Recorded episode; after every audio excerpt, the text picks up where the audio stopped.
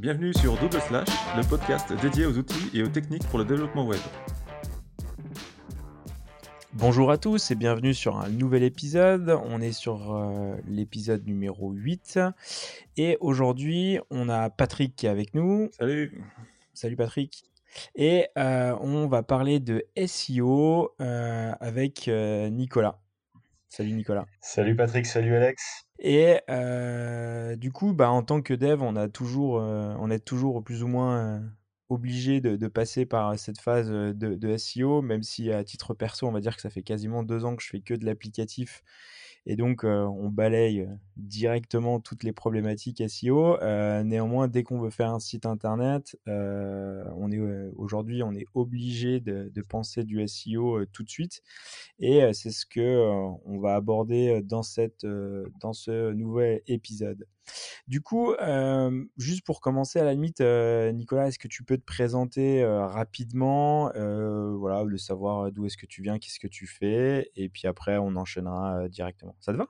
Ouais, bien sûr, ça marche. Allez, c'est parti. Mais du coup, je m'appelle Nicolas Baldi et ça va faire bientôt trois ans aujourd'hui que je travaille en freelance, donc dans le domaine du SEO, de la création de contenu et aussi des réseaux sociaux. Et du coup, en fait, c'est un parcours que j'avais déjà entamé avant, mais sous la forme du salariat plutôt.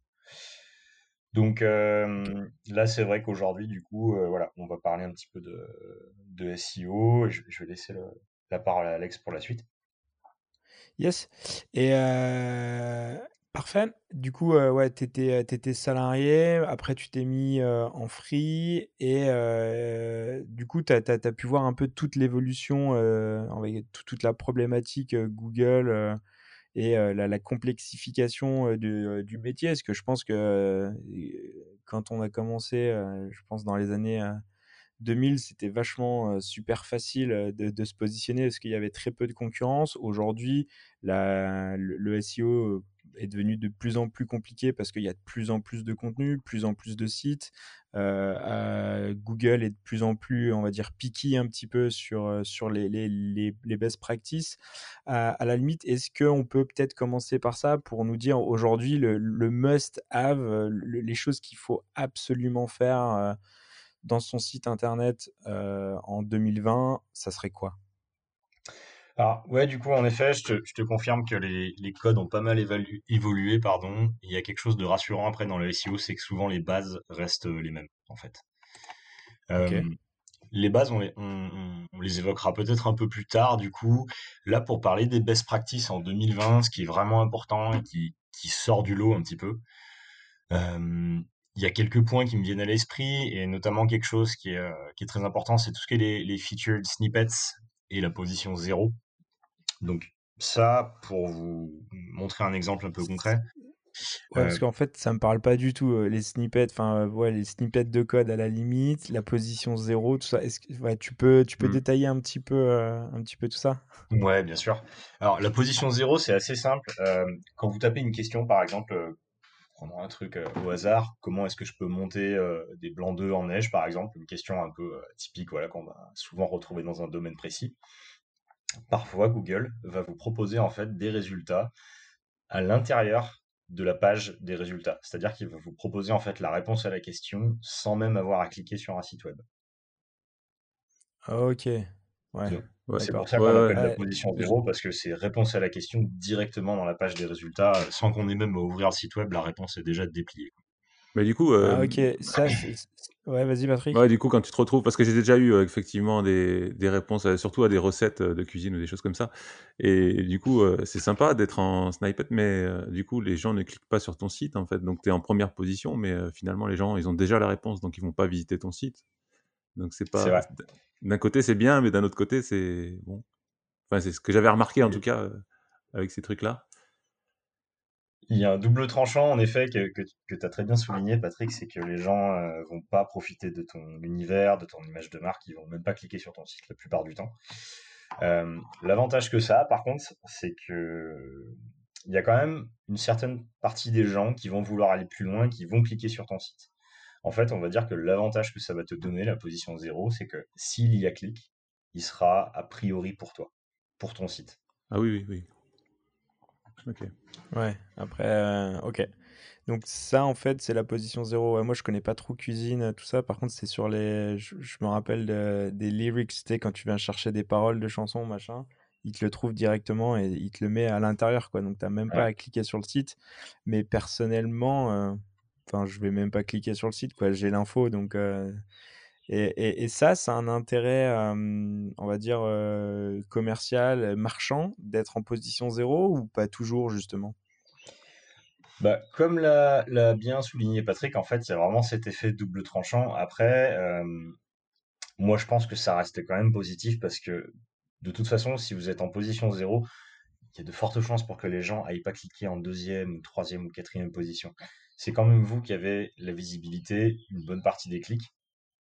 Donc, euh, au niveau intérêt marchand, en fait, ça va forcément se traduire par euh, plus de visites, plus de conversions, à savoir après que la plupart des sites qui se retrouvent en position zéro sont pas des sites marchands, c'est plutôt des sites qui font de l'édito avec de la réponse à des questions.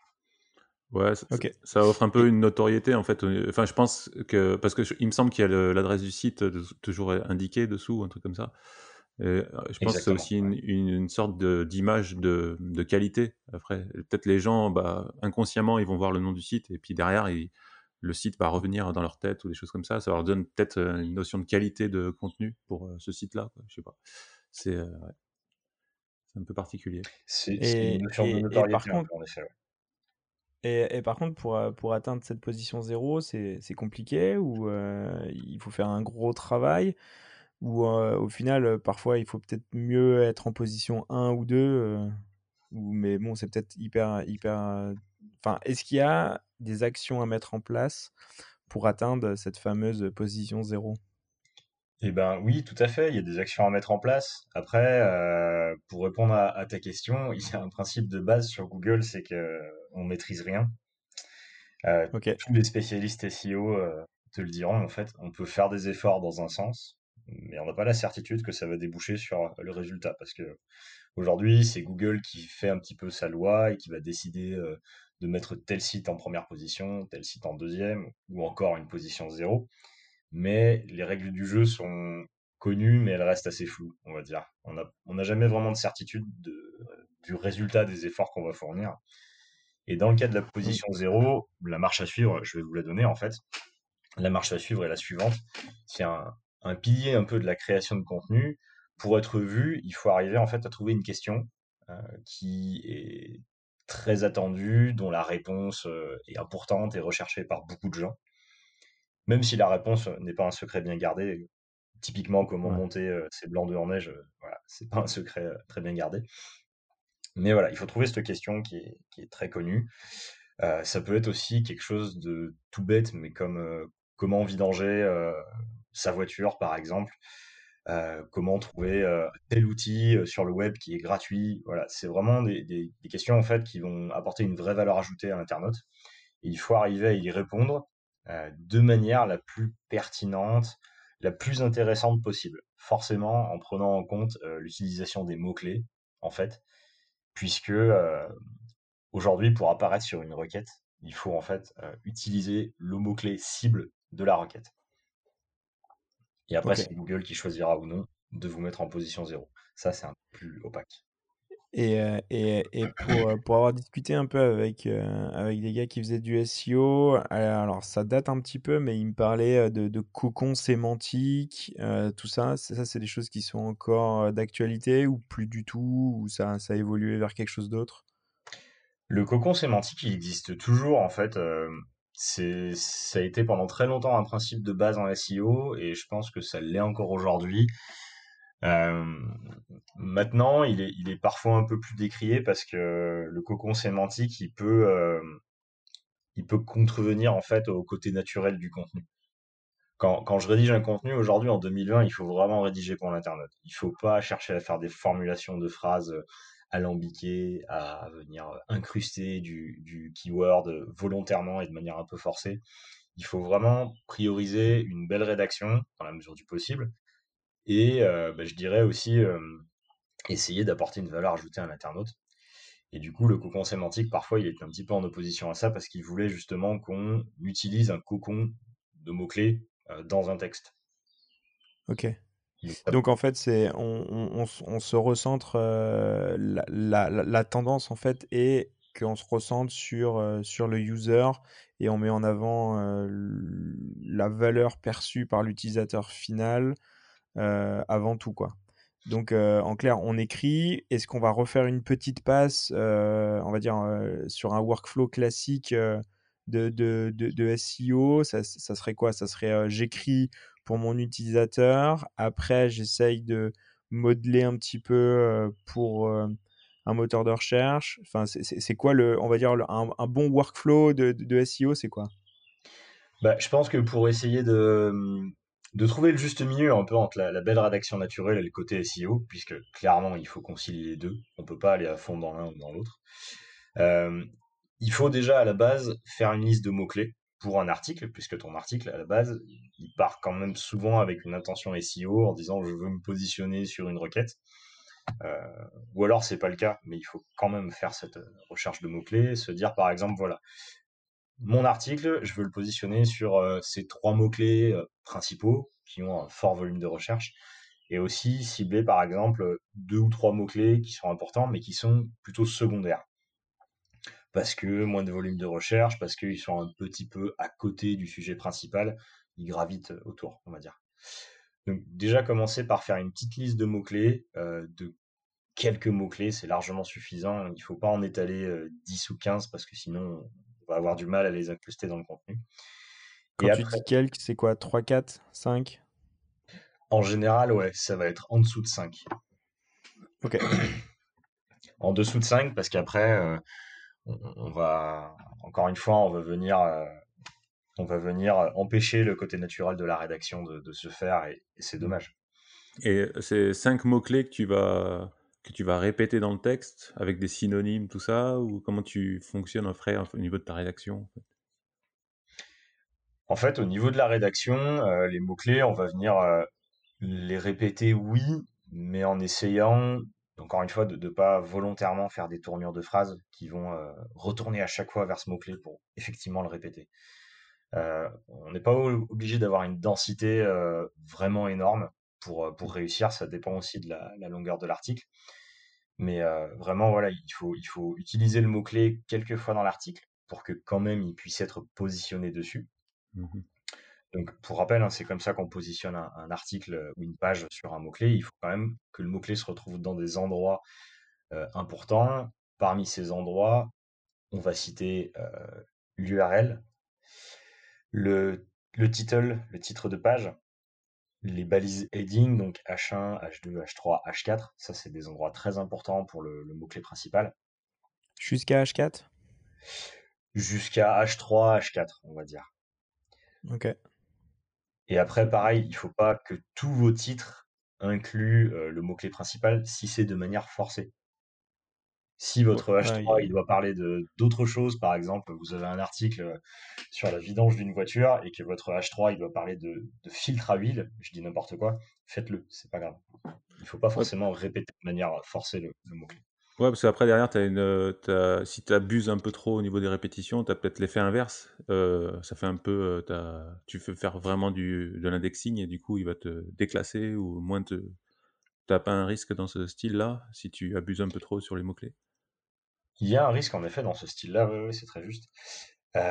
après, c'est un risque en général qui.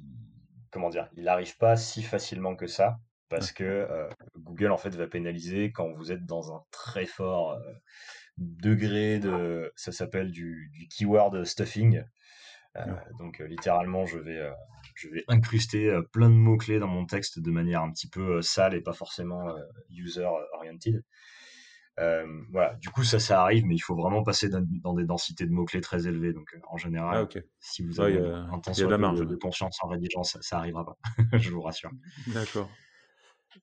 Et du coup, tu, ta, recherche de mots-clés, tu, tu, as des outils? Comment tu, tu, fonctionnes en fait quand tu, voilà, quand tu décides d'écrire un article sur un sujet euh, Tu passes par quoi? Ouais, il y a, y a, plusieurs outils qui sont intéressants. En fait, euh, avant de passer à l'outil, il y a déjà une petite euh, réflexion perso à faire, je dirais. en fait, il faut essayer de d'abord de, de, voir un petit peu de bah, quel est le sujet principal de mon article, essayer de le délimiter, hein, tout simplement. Euh, et essayer ensuite de penser à qu'est-ce que l'internaute va taper pour trouver mon produit. Ça, c'est le, je dirais, le travail de réflexion de base.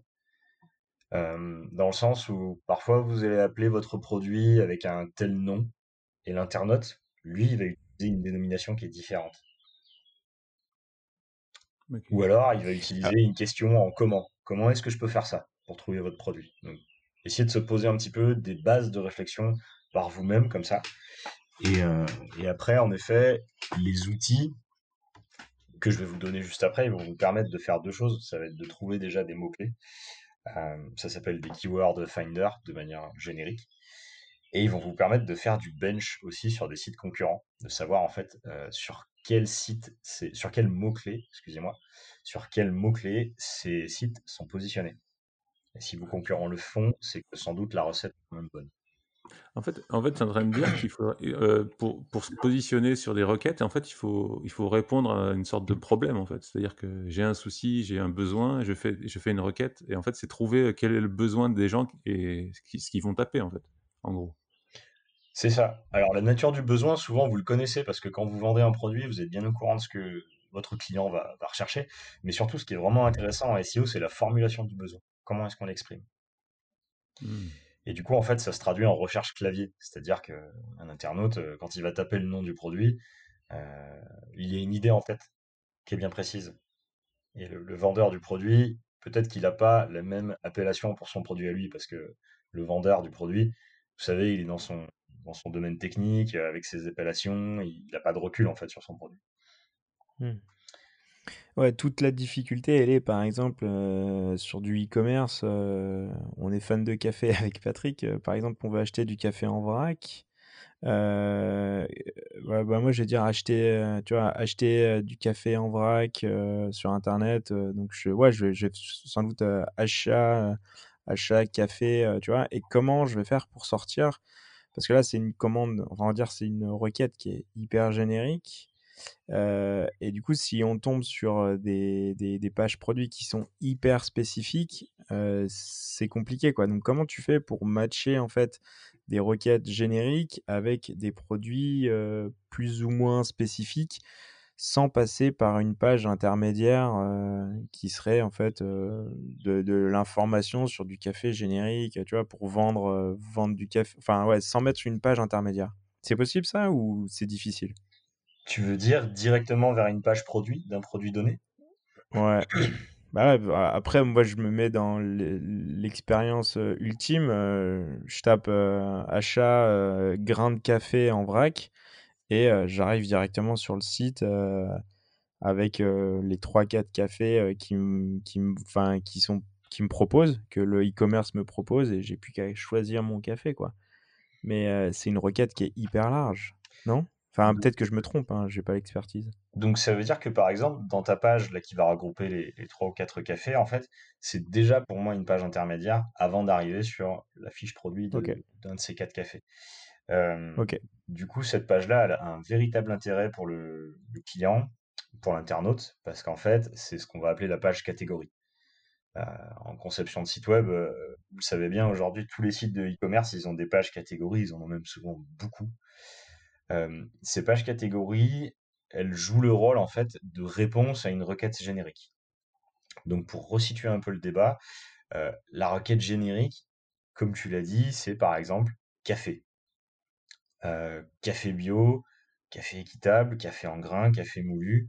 C'est une requête qui n'inclut pas de nom de marque en fait. C'est pas café grand-mère, c'est pas café foliet, c'est vraiment juste café.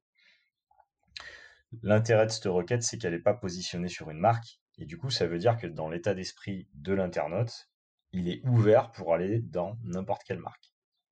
La personne qui va taper euh, Café Grand-mère, on sait déjà où est-ce qu'elle va finir. Sur le site de Café Grand-mère, par exemple.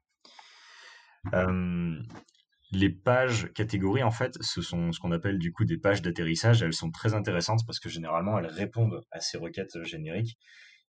Et il faut vraiment les travailler sur un site et il faut en faire, bien sûr, et il faut, les travailler, ces pages, parce que sans ça, nos pages produits en tant que telles, donc la page de café numéro 1, café numéro 2, elles ont souvent pas assez de poids pour attirer l'internaute. Et en plus, d'un point de vue sémantique, d'un point de vue de mots-clés, elles sont en concurrence interne.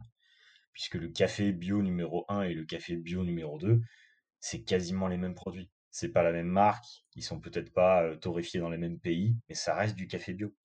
Du coup, ils sont en concurrence interne. Et du coup, en fait, les deux entre eux, ils vont se manger des parts de marché, se manger des visites entre eux. Donc ces pages-là, il faut à tout prix les chapeauter par une page d'atterrissage qui soit globale et qui soit plus forte pour arriver à capter un maximum de trafic sans aucune concurrence interne. Et après, pour que les internautes puissent aller vers café numéro 1, 2 ou 3. Ok.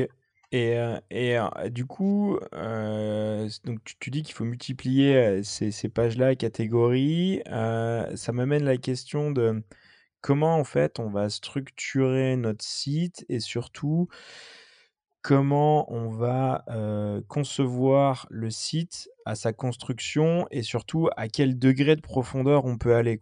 C'est-à-dire, est-ce qu'il faut aller plutôt en profondeur ou plutôt en largeur, type café, café bio, café bio Costa Rica, non, ou peut-être Amérique, Amérique du Sud, Amérique du Sud, Pérou, Pérou, machin, tu vois? Et est-ce qu'il faut plutôt de, la, ouais, de la latéralité ou de la profondeur aujourd'hui? Alors, Aujourd'hui, il vaut plutôt de la latéralité ou de la largeur, selon comment tu le conçois, mais il faut éviter en fait les arborescences profondes. Euh, dans une bonne arbo qui sera euh, SEO focused, on dit que euh, tout doit être accessible en trois clics depuis la home page. Alors, en trois clics, ça peut faire un peu peur. C'est une notion qui est, on va dire, la, notion idéale. On ne peut pas toujours coller à cette notion parfaitement, et c'est pas grave si on en déroge un peu c'est l'idée, c'est de tendre vers ça, quoi. Exactement. Et en fait, il y a un travail à faire avant de, de, commencer à se, se, jeter dans la création d'une arborescence. Il faut commencer à rationaliser un peu tous les contenus qu'on a et à se dire, voilà, est-ce que je peux pas diminuer mon nombre de pages? Est-ce que je peux pas en regrouper certaines? Au contraire, est-ce que j'ai pas, par exemple, deux catégories de produits qui correspondent à deux besoins différents, mais qui sont dans la même pages, auquel cas il vaudrait mieux que je, les sépare en deux pages euh, séparées. Donc il faut essayer de, rationaliser un petit peu son arborescence et d'en faire quelque chose qui soit euh, finalement le plus plat possible et aussi ne pas hésiter à utiliser euh, les filtres, les niveaux de filtres et les attributs qu'on retrouve très souvent dans les sites de e-commerce qui ont l'avantage de permettre de trier le contenu assez facilement sans matérialiser réellement des pages dans une arborescence. Ok. Ça marche. Et, et ouais, Patrick, tu avais une question, non? Euh, ouais, sur les, bah, tu parlais des filtres là sur les, dans les catégories. Est-ce que quand je quand j'utilise les filtres sur une page catégorie euh, pour filtrer, est-ce que ça doit apparaître dans la dans l'URL ou, ou pas? Est-ce que ça est-ce que est-ce que le, quand tu as un point d'interrogation avec les variables tout ça là qui sont filtrées, est-ce que ça ça casse un peu le SEO. Je sais pas comment ça fonctionne en fait à ce niveau-là des URL. Est-ce que ça duplicate les pages ou euh, tu vois ce que je veux dire? Ouais, tout à fait. Bah, c'est une, une question assez pertinente et là-dessus, je pense que il y a plusieurs points de vue hein, clairement. J'aurais tendance à dire que ouais, quand on utilise un filtre, typiquement un filtre de tri, euh, je sais pas, par ordre chronologique ou alphabétique, on va en effet créer une URL. Après, je suis pas persuadé que c'est une URL qui sera indexée ou du moins qui sera à laquelle Google va donner du poids. Ouais.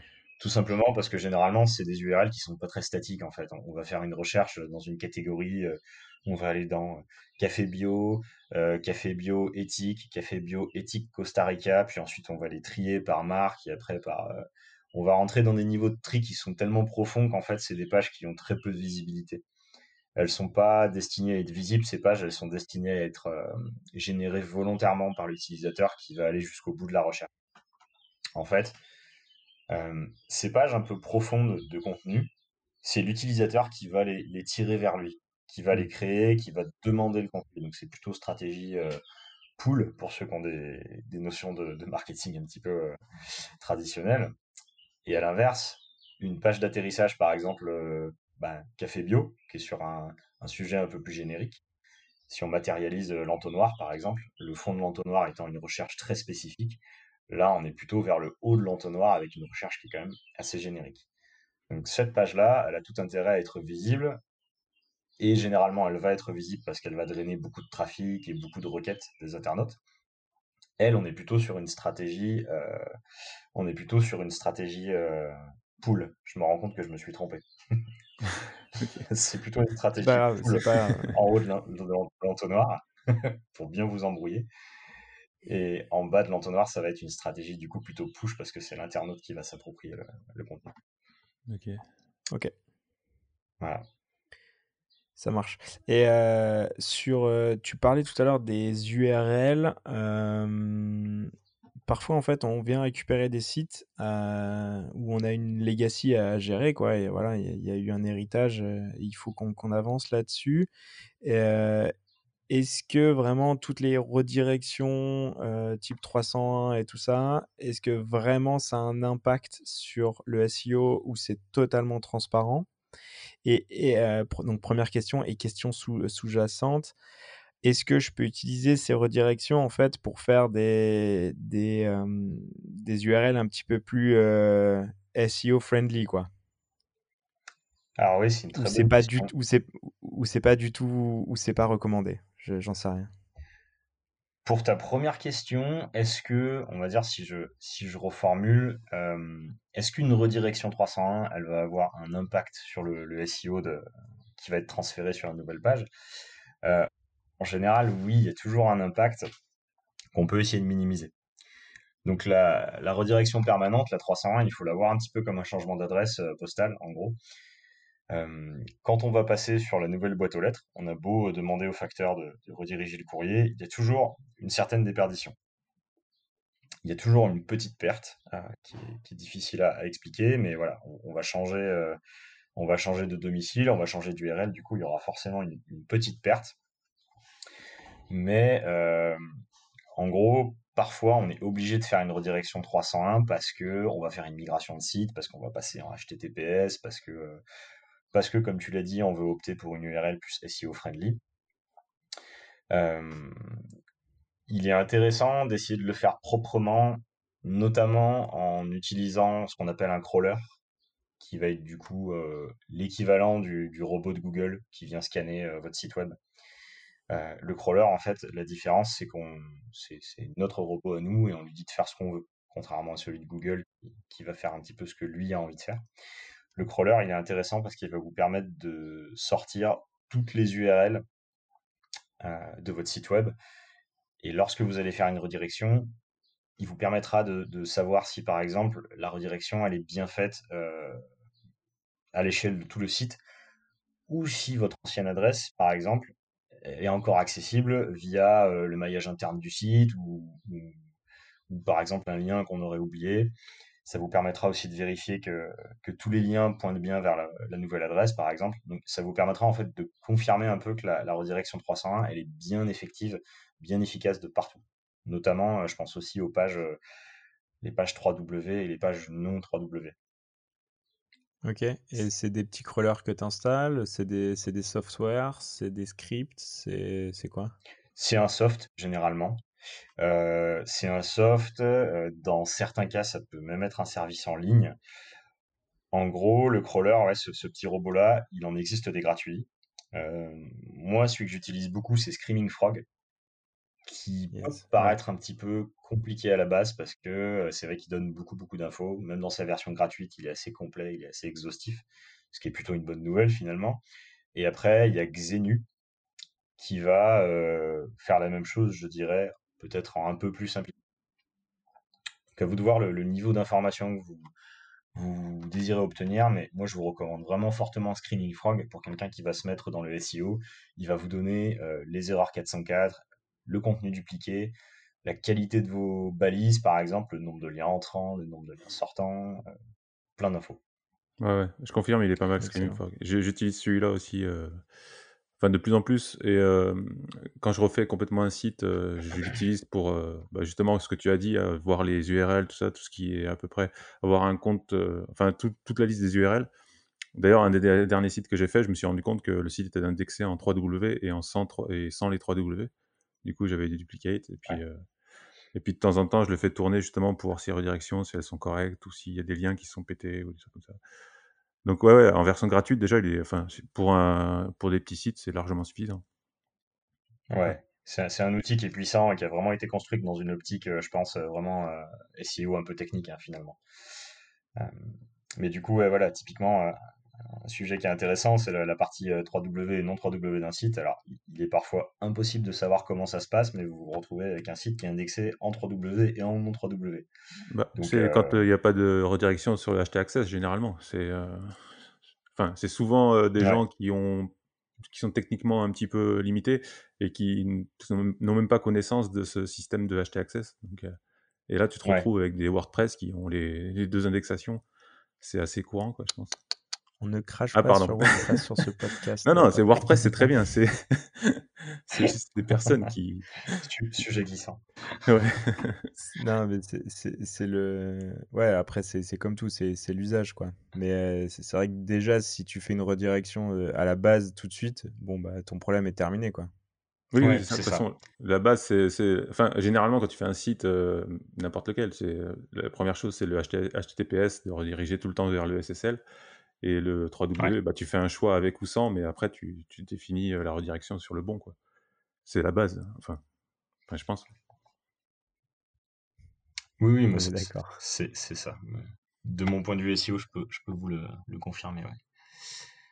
Et par contre, je ne sais pas si tu as des infos, toi, Patrick, sur mmh. la double indexation sur Netlify, par exemple. Quand tu as le www. Point quelque chose, mmh. point ton site, tu vois, et en fait, nativement, il te donne ah oui, l'URL site.netlify.app. Tu vois, et, en fait, tu peux pas dégager ton netlify.app parce que bah, c'est ton site, tu vois. mais est-ce que j'ai jamais fait il y a du duplicate là-dessus ou pas? Bah, J'ai jamais fait gaffe déjà s'il indexait ce domaine. Après, il y, a une solution. Alors, je sais que Nico, tu peux répondre, mais enfin, moi, la solution que je vois, c'est de faire un. Comment s'appelle La balise, le tag. comment il s'appelle Pour le site principal. En canonical? Ouais, canonical, en fait, qui définit le site principal et ça sera ton URL officiel. Donc là, du coup, tu n'as plus de risque d'avoir un, doublon avec l'URL fabriqué par Netlify. Normalement. Enfin, mmh, tu mmh. confirmes, Nico? Ouais, donc en fait, euh, alors, du coup, moi, je vous avoue que je suis pas forcément familier avec le, sujet Netlify. Euh, alors, je veux bien que vous me l'expliquiez un petit peu. Ah, bah en fait, c'est euh, quand tu Netlify en version quand tu quand tu tu publies un site, par défaut, il va te faire une, une URL, un truc à la con avec des numéros, des chiffres, et puis netlify.com ou .net, je sais plus. Et après, toi, tu peux tu peux linker un nom de domaine sur ton site, mais il conserve quand même l'URL euh, fabriquée à la base. Donc du coup, tu te retrouves avec deux URL sur le même site. Ok. Voilà. Donc, euh, euh. tu as une URL par défaut, en fait, qui reste là de Netlify. Ouais, c'est une sorte de permalien qu'après on peut venir customiser. Ouais, ouais, par défaut, tu as, une URL et après, toi, tu, vas, tu rajoutes un nom de domaine sur ton site. quoi mais il garde quand même le premier. Donc euh, voilà. On a, on se, du coup, tu te retrouves ouais, avec deux URL, donc c'est un peu, un peu bizarre. Mais... Bah, ouais, alors en général, d'un point de vue, euh, d'un point de vue SEO, en tout cas, il vaut mieux essayer de rationaliser. Encore une fois, euh, Google aime pas les choses compliquées. Il passe énormément de temps à, à crawler sur des sites et il a, il, a pas mal de boulot Google quand même, donc il aime bien qu'on lui simplifie la vie. du coup, c'est vrai qu'il vaut mieux essayer de rationaliser la quantité d'URL qu'on a et du coup par conséquence la quantité de redirection qu'on va pouvoir faire. C'est toujours pareil. Avant de se faire pénaliser parce qu'on fait des redirections, il faut en faire vraiment beaucoup, beaucoup, beaucoup, beaucoup. Donc ça, normalement, n'aurez pas trop de soucis avec ça. Mais par contre, ce que ça va entraîner, le fait d'avoir plusieurs redirections, plusieurs URL, c'est que le robot, quand il va se pointer sur votre site pour voir quelles sont les modifications, pour voir un petit peu les nouveautés, le crawler de Google, en fait, il se donne un temps défini je, dis n'importe quoi, il va, décider de passer 20 secondes euh, sur votre site, de manière totalement arbitraire. En 20 secondes, il vaut mieux qu'il ait le temps de voir 90%, euh, voire 100% de votre site web, plutôt que 50%. Si votre site est truffé de redirections, qu'il y a deux URL par page, que euh, le maillage interne n'est pas fait ou mal fait, qu'il y a des 404 de partout, le robot de, Google, il, va galérer en fait à analyser votre site, il va galérer à l'indexer, il pourra avoir moins de pages, il pourra transmettre moins d'informations. La conséquence directe de ça, je pense que vous me voyez arriver, c'est que votre site, il sera moins bien référencé sur Google ou avec du mmh. contenu moins à jour. Du coup, euh, c'est vraiment dans votre intérêt, euh, toujours bah, pour l'internaute et pour le robot Google, parce que souvent les deux points de vue se confondent. Il vaut mieux en fait avoir un site web qui soit le plus propre possible, avec euh, peut-être moins d'URL, une arborescence qui sera moins étoffée, un peu plus rationalisé, euh, d'avoir euh, un nombre de 301 qui soit juste le nécessaire, parce qu'on est forcé d'en avoir des 301 aujourd'hui. des URL qui soient un petit peu plus simples, on va essayer d'éviter par exemple les stop words, de garder que les mots-clés. Et surtout un interne qui soit bien quoi Les... C'est quoi les stop words? Pas... Alors, les stop words, typiquement, c'est ce, que, ce qui va se passer quand vous faites une, une, URL qui va être générée automatiquement. Mmh. Alors souvent, moi, sur les sites sur lesquels je, je travaille, ils, sont, ils sont créés en fait avec des URL automatiques. Alors c'est-à-dire que par exemple, vous avez un champ euh, title, titre de page. Vous allez taper donc euh, par exemple votre titre, comment vidanger une Clio 4, et l'URL va être composée exactement de ces mots-là, C'est un slug, ouais. Ok. Et rajoute des tirets sur le titre. Mais c'est pas un peu Black Hat ça? C'est pas c'est indexé propre? Google il aime bien ce genre de truc ou c'est un peu border borderline? Alors, Google, il, il va trouver que c'est de qualité un peu moins bonne, mais il vous pénalisera pas pour ça. L'URL automatique, elle est beaucoup, beaucoup utilisée souvent et c'est pas un truc qui est qui est fatal, on va dire. C'est pas à cause de ça que vous allez finir avec une pénalité. Euh, je, vois Amazon ou Cdiscount, ils ont des trucs comme ça où euh, en fait c'est des textes à trous et tu retrouves euh, des trucs, mais le, le, texte est dégueulasse quoi. Mais bon, ils, ils, ils t'ont amené sur leur site. Mais il me semblait que les URL. Les sites e-commerce sont les champions de, de l'URL ah avec des chiffres, des numéros, des tirés, tout ce que vous voulez. C'est mais parfois, on n'a pas le choix de faire autrement parce qu'un site comme Amazon, je vous laisse compter le nombre d'URL qu'il y a sur le site. Ah. Euh, je plains celui qui, qui va les créer tout à la main euh, uniquement. Respect à lui. Hmm. Ouais, je disais, euh, les URL, il me semblait que les URL avaient moins d'impact aujourd'hui. Tu sais, le fait de mettre des, des mots-clés dans les URL, c'est hmm. vrai ou, ou, pas du tout? Alors, à ma connaissance, encore une fois, parce que la sphère évolue très vite, ouais je dirais que ça n'a pas moins d'influence. Ça reste quand même, euh, ça fait partie quand même des endroits clés où on doit retrouver un mot-clé. Euh, bah, pour, le, pour la facilité de lecture du robot comme de l'internaute. Pour moi, ça reste quand même quelque chose d'assez important. Après, euh, on, va parler, je pense, rapidement là, des, des bonnes pratiques URL, parce que c'est quand même un sujet bien important. Ouais. Et moi, j'ai une question directe. Euh, on, rentre dans le sujet tout de suite, hein, on, est d'accord. Euh, est-ce que euh, pour faire un petit peu plus, on va dire pour satisfaire plus le, Google, le, robot Google, je peux faire 3-4 URL différentes, mais qui pointent vers la même page? Est-ce que ça, c'est bien, c'est pas bien, c'est blacklisté, C'est pas bon c'est intéressant ou c'est inutile? Bah, je dirais que c'est c'est inutile parce qu'en fait, euh, si tu as euh, par exemple une page qui va parler de, d'un, produit, il faut tout de suite choisir le meilleur ensemble de mots-clés pour définir cette page. Et si tu fais bien ça, normalement, tu n'auras pas besoin d'utiliser quatre formulations d'URL différentes pour capter un max d'internautes. Et euh, en plus, Google peut se poser des questions à voir qu'il y a quatre URL sur une même page ça peut être euh, ça peut être mal perçu. À part si c'est tu vois par exemple des filtres de tri, des choses comme ça, euh, là c'est différent. Je sais pas à quel degré Google peut faire la différence entre quelque chose de, de volontaire et quelque chose de, de fonctionnel, mais euh, ouais à mon avis il faut bah vraiment essayer de rationaliser, d'avoir une arbo qui soit la plus slim possible. Normalement, tu as un duplicate content. si tu fais 4 URL sur une seule page, normalement, tu es pénalisé. Enfin, c'est logiquement. Pour moi, ça me semble être un peu, euh, un peu problématique parce qu'en effet, pour mmh. Google, une URL égale un contenu. Ouais, c'est ça, ouais. Mmh. Ah, voilà. Donc en fait, la, la, règle, c'est une URL, euh, une page, quoi. C'est ça, exactement. Ok. Ok. Moi, je suis vraiment noobs, hein, tu vois, pour te dire. Euh, ok, ça marche. Et donc, du coup, les best practices euh, sur la construction d'URL, c'est quoi? Et ben du coup, euh, pour, euh, pour faire lien avec ce dont on parlait tout à l'heure, j'avais évoqué le terme des stop words. Euh, en fait, les stop words, ça va être tous les dénominateurs de la langue, française, donc le, la, les, ou, de, pour. Tous ces mots-là, qui sont des mots de liaison qui sont quand même bien utiles pour faire une phrase qui veut dire quelque chose, et ben paradoxalement, on veut pas les voir dans une URL. Parce qu'une URL, c'est c'est pas un endroit où on va rédiger, on va quand même droit au but, on n'utilise que des mots-clés, et euh, une URL, elle doit être courte et efficace. Euh, on dit qu'il faut garder que l'essentiel dans une URL. Donc enlever euh, vraiment tous les mots qui n'ont pas de sens, au, sens vraiment premier du terme, hein, le, la, des, ou, tout ça, si on l'enlève, la phrase, elle tient, enfin la compréhension se fait quand même. On parle un peu, un peu en mode Cro-Magnon, mais la compréhension se fait quand même. Du coup, par exemple, pour une page qui parle de euh, euh, quelles sont les bonnes pratiques pour rédiger un titre SEO friendly, donc ça, ça se comprend très bien, c'est un super titre de page.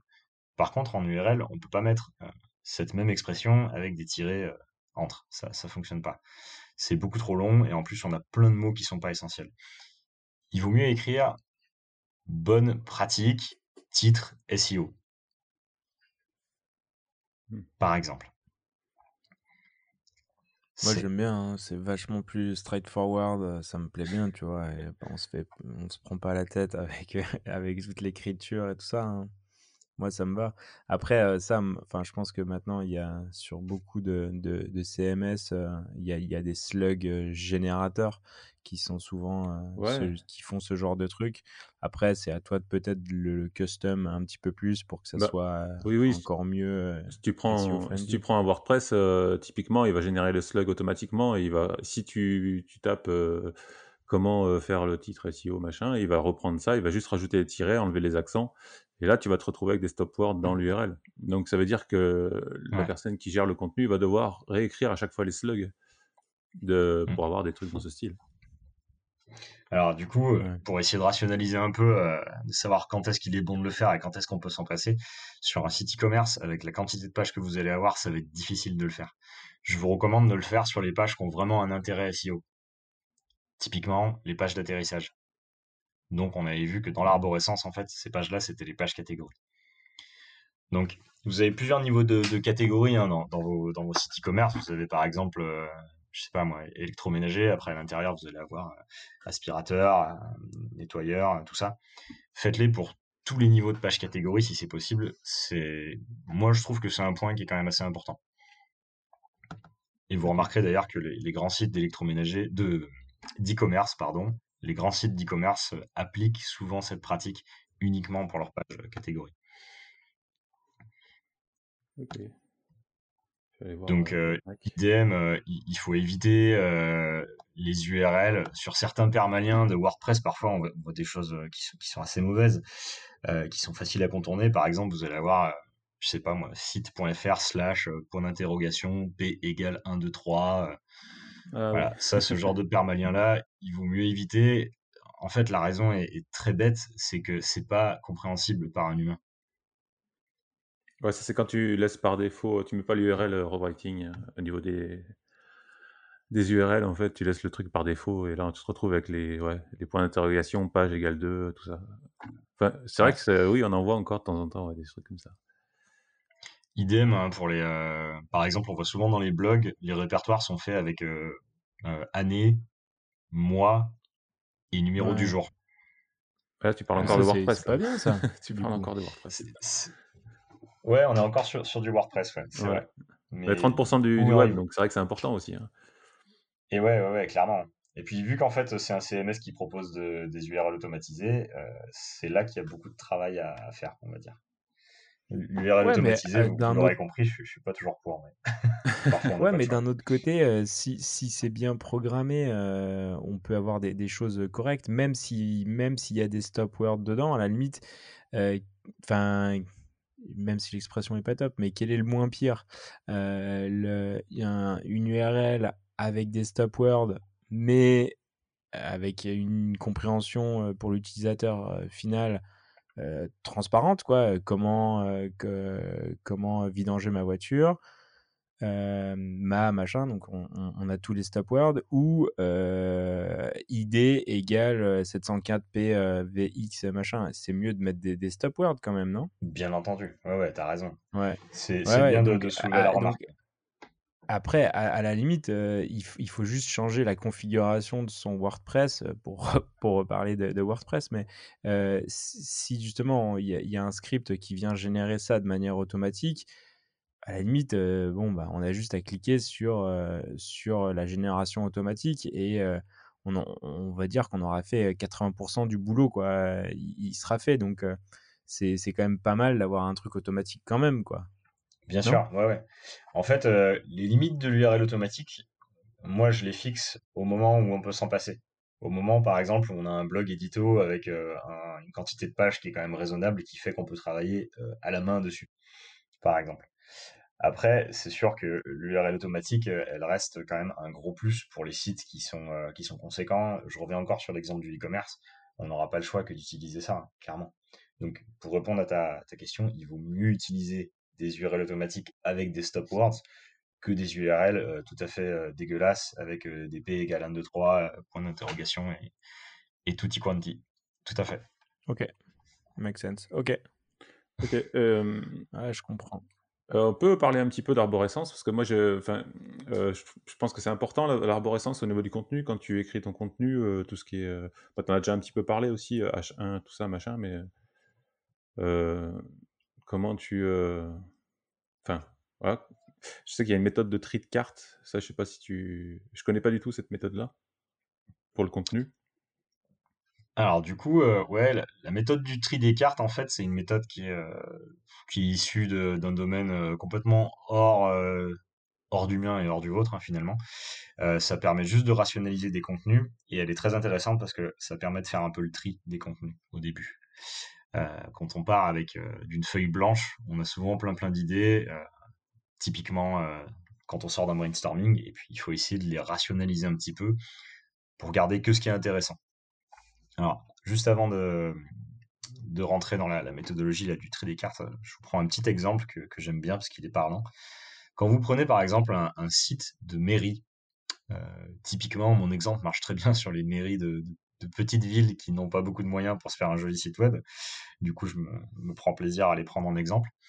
Mmh. Euh, une mairie de, petite ville, euh, sur sa page d'accueil, en général, ce qu'on va vouloir retrouver, par expérience, les, contenus qui sont vraiment intéressants, ça va être des choses comme euh, les horaires de la déchetterie, les horaires de la pharmacie de garde, comment payer sa facture d'eau, euh, les marchés, où est-ce qu'il y a du parking gratuit, les inscriptions aux écoles, toutes ces choses-là.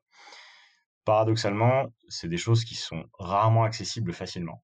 Elles sont souvent enfouies dans des niveaux d'arborescence un peu cachés. Il va falloir, donner un petit peu de, la souris pour les trouver. Euh, la méthode du tri des cartes, en fait, elle permet d'éviter ce genre de choses-là. Elle permet de se poser en amont la question, mes internautes, ils cherchent quoi? Est-ce qu'ils veulent avoir le mot du maire en première page sur ma homepage ou est-ce qu'ils veulent savoir comment payer leur facture d'eau?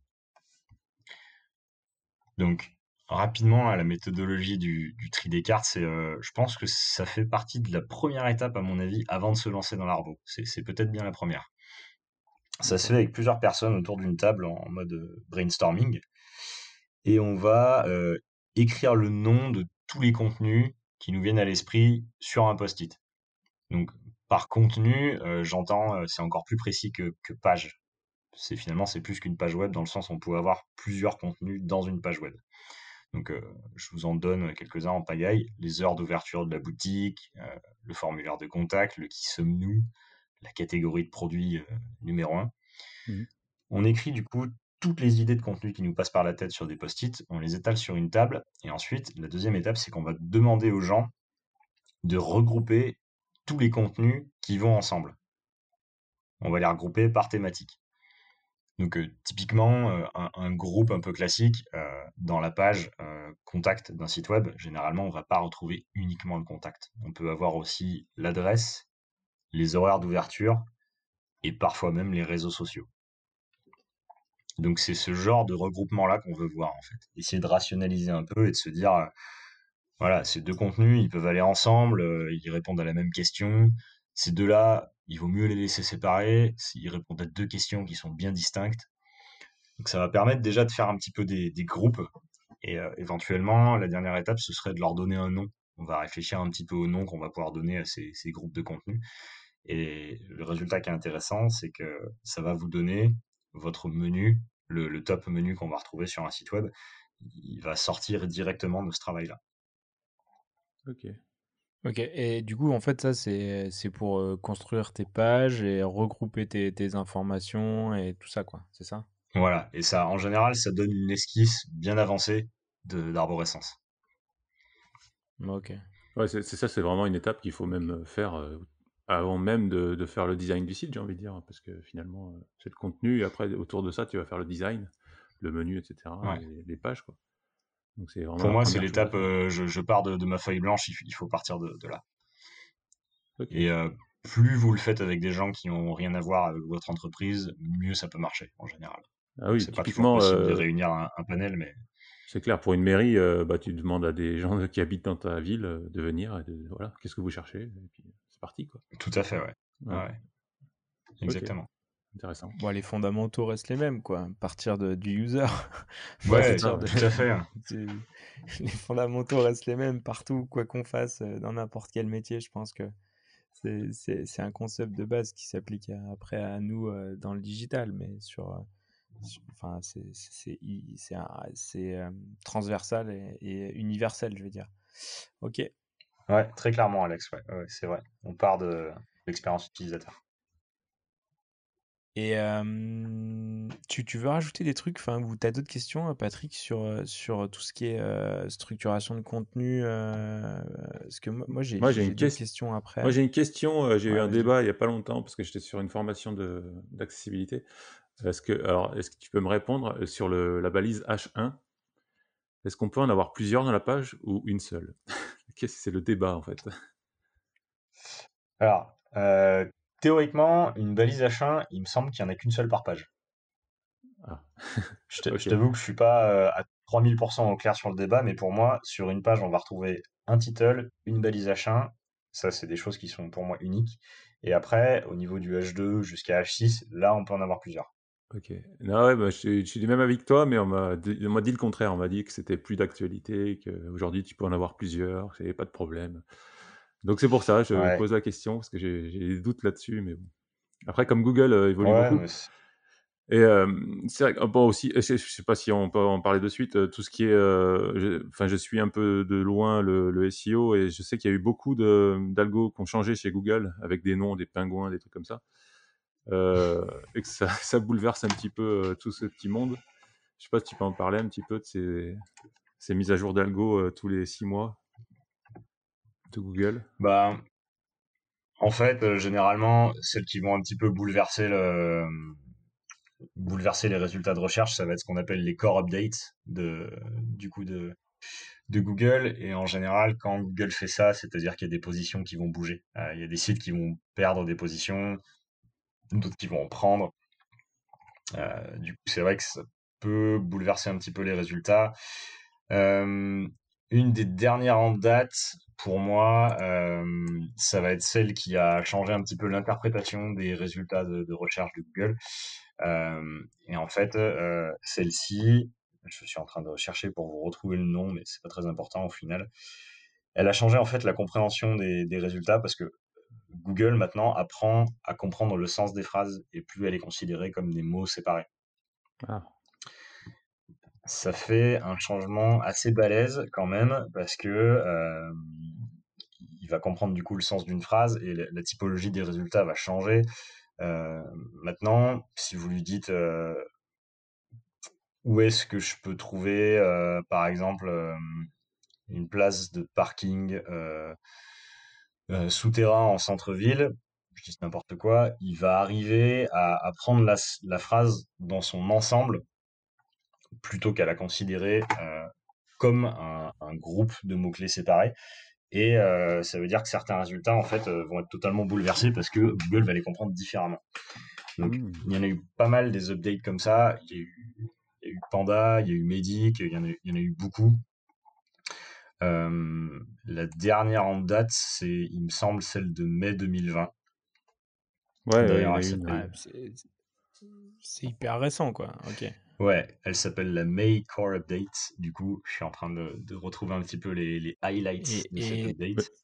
Et ça, maintenant, euh, est-ce que ta, ta position, elle peut venir chuter, euh, on va dire, du jour au lendemain parce que Google a changé les règles, mais vraiment en mode, euh, t'es, t'es, on va dire, t'es top 4 sur, sur une requête, et là, tu bascules directement en cinquième page. C'est possible, ça? Mmh, non, je dirais que c'est pas possible en fait. Les, les changements peuvent être drastiques dans le sens où vous pouvez bouger de plus ou moins quatre positions, par exemple. Ça me semble être une amplitude mmh. raisonnable, mais vous n'allez pas perdre deux pages a priori. Euh, jusqu'à ce que quelqu'un vienne me dire le, contraire, parce qu'encore une fois, c'est basé sur l'expérience de chacun. Euh, pour moi, c'est pas, pas des amplitudes non plus monstrueuses, mais ça peut représenter beaucoup en fait, parce que si vous êtes euh, en deuxième position sur une requête et que vous finissez cinquième, vous perdez, je sais pas moi, 80% de votre trafic naturel facilement quoi. Ouais, ça rejoint, ça rejoint ce que tu disais. Ça, rejoint ce que tu dis, quoi. En fait, il faut pas écrire euh, pour des mots-clés, il faut plutôt écrire pour les gens, en fait, pour l'utilisateur final. Et ça, Google, maintenant, se comporte un petit peu comme un utilisateur qui est final, qui va, voilà, avec une phrase qui veut dire quelque chose, plutôt que des mots-clés euh, sélectionnés. Donc, euh, je pense qu'en fait, ceux qui sont pénalisés, c'est ceux, qui ont abusé sur les mots-clés, finalement.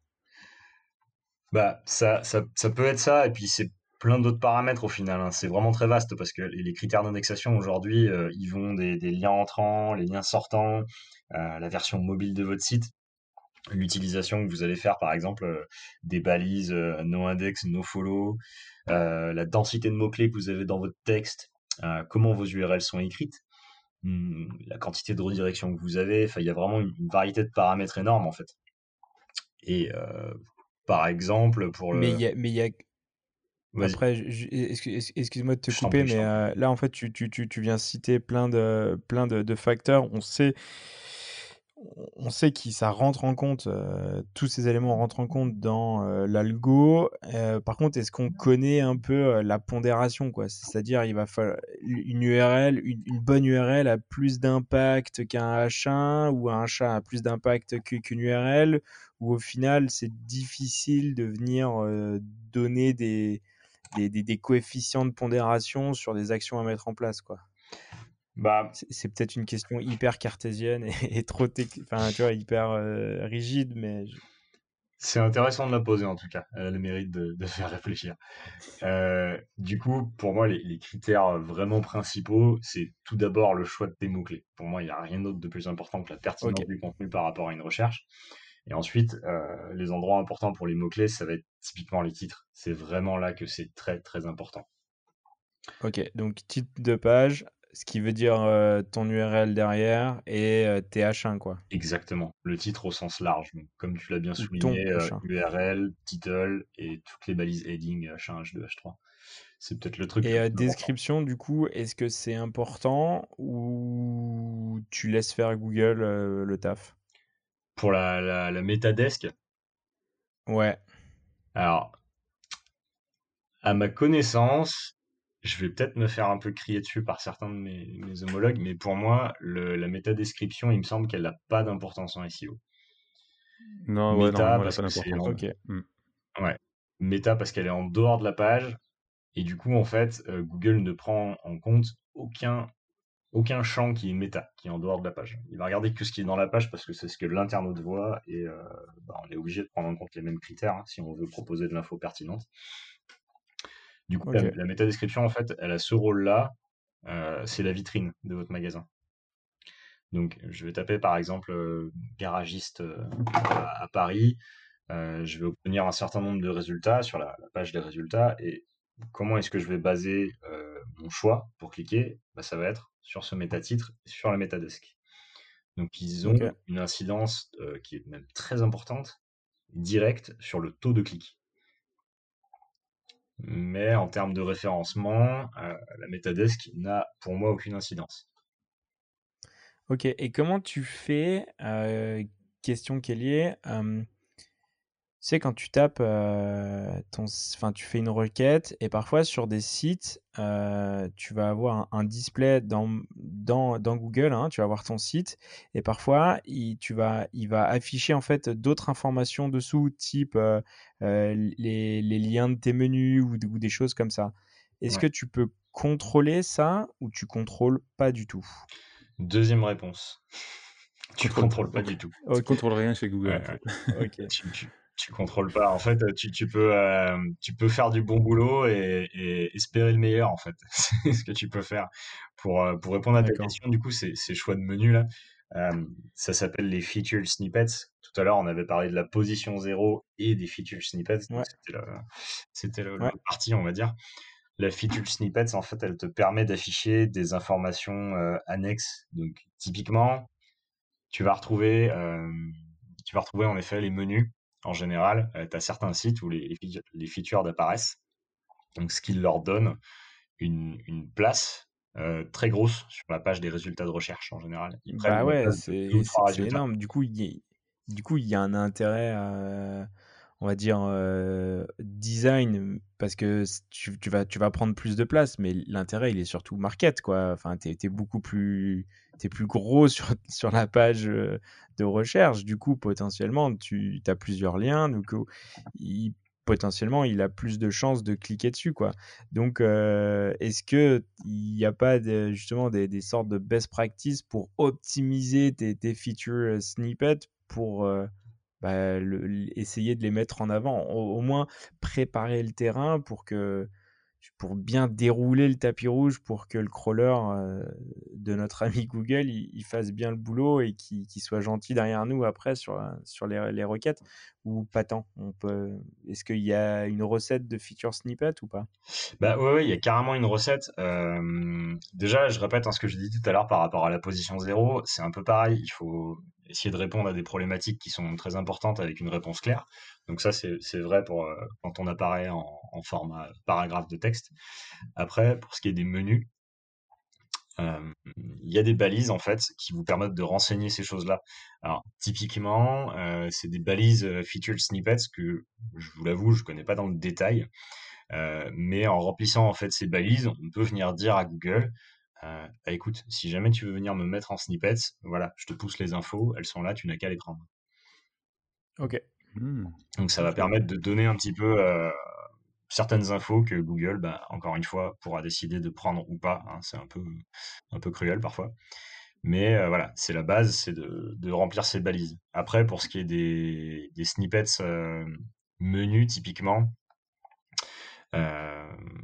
je suis pas sûr qu'il ait besoin de remplir des balises. Pour moi, il va choisir de le faire naturellement parce que de toute façon, vos menus sont déjà matérialisés, ils existent déjà les, données riches, donc en français c'est euh, les données riches, ces choses-là, il faut les remplir par des balises méta, surtout dans le cas d'un de champs comme euh, hauteur, euh, temps de cuisson d'une recette, durée d'un film, date d'un événement.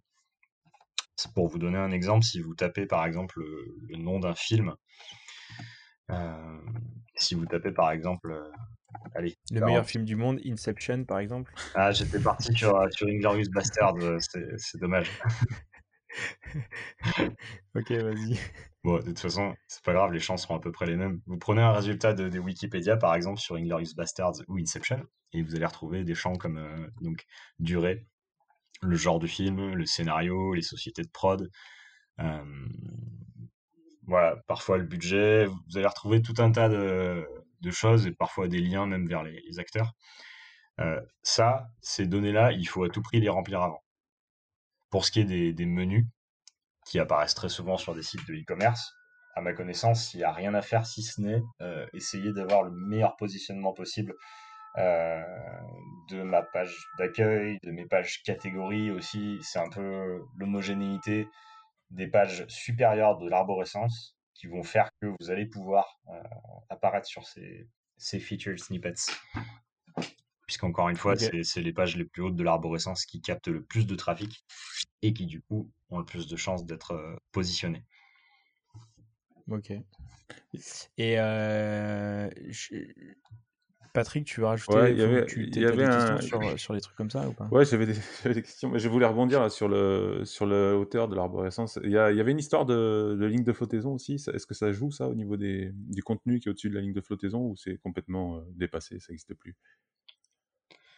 Euh, non, c'est une notion très importante du X. Euh, après, c'est c'est pas forcément lié à l'arborescence, puisque c'est plus à l'intérieur d'une page. Mm. Euh, alors, du coup, la ligne de flottaison, pour la, la redéfinir, en fait, c'est euh, vous arrivez sur la page d'un site et ça désigne tout ce que vous allez voir sur votre écran sans scroller. C'est-à-dire le contenu qui est immédiatement visible une fois que la, la page est chargée. Donc, on est bien d'accord que c'est une notion variable selon si vous êtes sur Ouais, un téléphone, ouais, un écran de 20 ou un écran de 50 pouces. Mm. Donc, ça, ça fait pas mal varier le- la ligne de flottaison, mais bon, aujourd'hui, on a quasiment tous euh, des, des, des ordi portables euh, 15 ou 17 pouces, donc il y a quand même des notions universelles là-dessus. Ce qu'on voit dans la ligne de flottaison, euh, c'est très important parce que c'est un peu le contenu euh, que l'utilisateur va pouvoir jauger pour se dire ah cette page elle est bien ou alors euh, ben, c'est nul, je pars. C'est un peu votre première chance de, de convaincre l'utilisateur euh, nouveau qui vous connaît pas du tout, celui qu'il faut vraiment convaincre. Et euh, en général, on dit que cette ligne de flottaison, elle doit contenir euh, bah, forcément votre texte et puis euh, à minima un début de contenu qui va pouvoir commencer à convaincre l'internaute. Donc, c'est, je vous dis ça parce que sur certains sites, on, arrive sur une, page d'atterrissage qui est censée apporter une conversion, qui est censée amener vers une action, peut-être un achat ou un envoi de, de formulaire de contact. Et on voit un seul élément qui prend absolument toute la place sous la ligne de flottaison. Ça va être par exemple un gros bandeau photo. Vous Ah savez, oui, comme certains sites ont le même bandeau Mm. photo qui est, qui est- qui est répété de partout sur toutes les pages. Euh, c'est super chouette. Euh, typiquement, on voit ça sur les, les sites euh, Ou un de production vidéo, les agences web. Euh, voilà, un carrousel avec un petit slider de, de photos. Ouais. Ça, c'est super chouette, mais il faut pas qu'il soit répété partout. Euh, ça va avoir deux effets néfastes. Le premier au niveau du poids du site, parce que vous allez avoir beaucoup de, poids euh, lié à l'image. Et de deux, votre ligne de flottaison, elle est automatiquement reportée euh, bah, au bas de l'écran, en fait. Il n'y aura pas forcément beaucoup de contenu parce que ce bandeau-là, il va prendre beaucoup de place. Donc, il vaut mieux essayer de l'enlever sur les pages de contenu, les pages d'atterrissage. Ces pages-là qui sont vraiment destinées à, à convertir, à apporter de l'info, parfois à créer des ventes, au profit de peut-être une petite image qui est vraiment en contexte avec la page, avec le sujet de la page, et surtout un début de contenu. D'accord. Ouais, Donc, après, euh, la notion de, de contextualisation, elle est vraiment importante euh, ouais, le ces contenu en pages premier, quoi. d'atterrissage. Mm. Ouais, c'est ça. Ouais. Et du coup, L'aspect visuel, on, on le met un peu de côté sur les pages. Je rebondis parce que tu parlais de vitesse. euh, euh, Est-ce que tu peux confirmer qu'aujourd'hui la vitesse euh, du site est prise en compte par Google? C'est une euh, ou pas? Que... Oui, absolument. Elle est prise en compte, il n'y a aucun doute là-dessus. Après, c'est pas euh, un critère de classement non plus euh, Ah. euh, ultra fort, je dirais. Tu veux dire si, si un site est lent, ça peut le pénaliser. Par contre, si un site est rapide, ça va pas forcément mieux le classer en fait. Bah, disons que pour que ça fasse la différence, pour qu'un site soit placé devant un autre en termes de, de vitesse de chargement, euh, il faut vraiment que vous ayez deux sites qui soient strictement identiques en termes de qualité SEO, genre avec euh, la même qualité d'URL, la même qualité de positionnement mot-clé, et il faudrait qu'il y en ait un qui charge 3 secondes plus rapide que l'autre, ça lui permettrait de passer devant. En fait, la vitesse purement en termes de positionnement, de classement des sites, aujourd'hui c'est un petit coup de pouce, c'est une petite pichenette qui vous permet d'avancer un peu, mais c'est pas grand-chose. Là où c'est ultra, ultra important, et là pour le coup c'est discours euh, complètement différent, ça va être pour euh, l'expérience de l'utilisateur.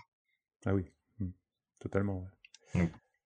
Là, pour une fois, il y a une grosse différence entre le rendu robot et le rendu humain. Euh, c'est très important pour l'utilisateur. Je pense que ben, du coup, on est tous des utilisateurs, donc on peut tous euh, avoir un rapport à ce que, ce que je suis en train de vous dire. Euh, quand on doit attendre euh, 6 ou 7 secondes pour qu'un site charge, ben, en général, on n'attend pas. Ciao. Tu Voilà. visites pas deux pages, en fait. tu fais la première, après tu te casses. Ciao. C'est ça. Et, Et euh, J'avais j'avais lu euh, sur Internet que la limite était fixée à 3 secondes, ce qui est Ouais. extrêmement dur hein, au final. comme limite, hein. oh, ouais, enfin 3 secondes, non, c'est- c'est- enfin franchement, tu peux facilement euh, descendre en dessous, à moins, à moins d'avoir vraiment utilisé une technologie qui est pas du tout rapide. mais C'est Ouais. euh, c'est vraiment optimisable. Euh, et euh, du coup, tu, c'est- aujourd'hui, j'avais compris que Google euh, prenait l'index était basé sur le mobile en fait, plus sur le desktop, c'est ça? Oui. Ouais, tout à fait. Donc euh, du coup, il faut avoir une version mobile qui soit complète euh, et pas d'une version mobile où on enlève des choses pour que ça rentre dans un petit écran ou des choses comme ça en fait. Ouais, alors après, la quantité de contenu qu'on va mettre dedans, finalement, ça, c'est c'est à chacun de, de voir. Euh, ce qui est très important, c'est en effet la, qualité de l'expérience mobile, parce que comme tu l'as dit, bah, aujourd'hui, euh, Google voit tout en mobile d'abord, parce qu'il part du constat que le mobile est un peu plus restrictif en termes de, taille d'écran, et parfois aussi de débit, bien que ce soit plus toujours vrai maintenant. Mm. Euh, du coup, en fait, voilà, il prend le critère le plus restrictif des deux pour être sûr que, ben voilà, si ça passe sur un mobile, il se dit que forcément ça passera encore mieux sur un desktop.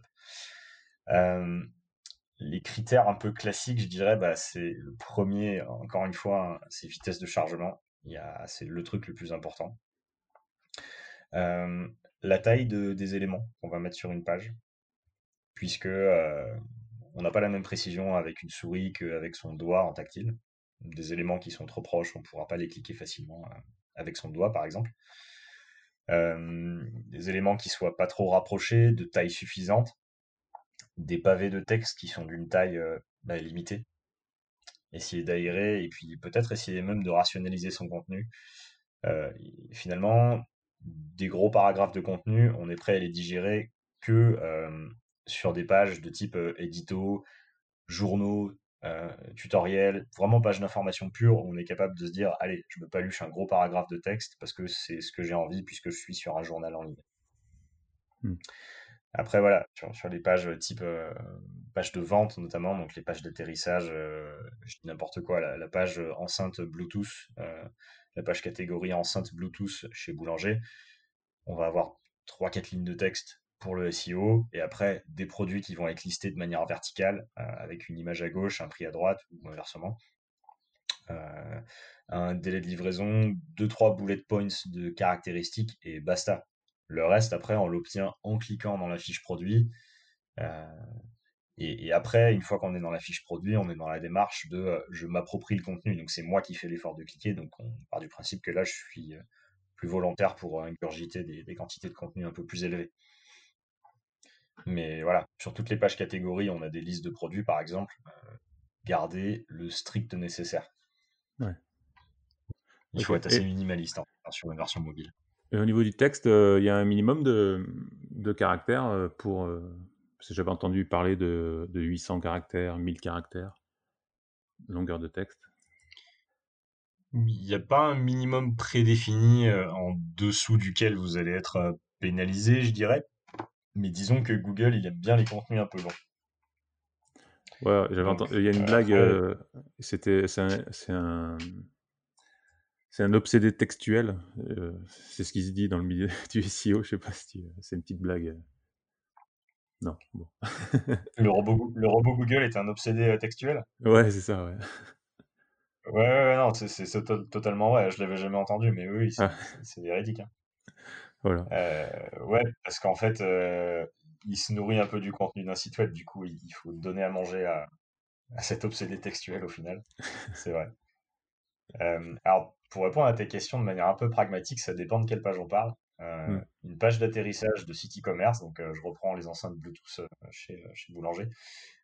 Si on va la voir, il me semble que ce type de page-là, elles ont entre 2 et 3 ou 4 lignes de contenu, selon la taille de votre écran, encore une fois.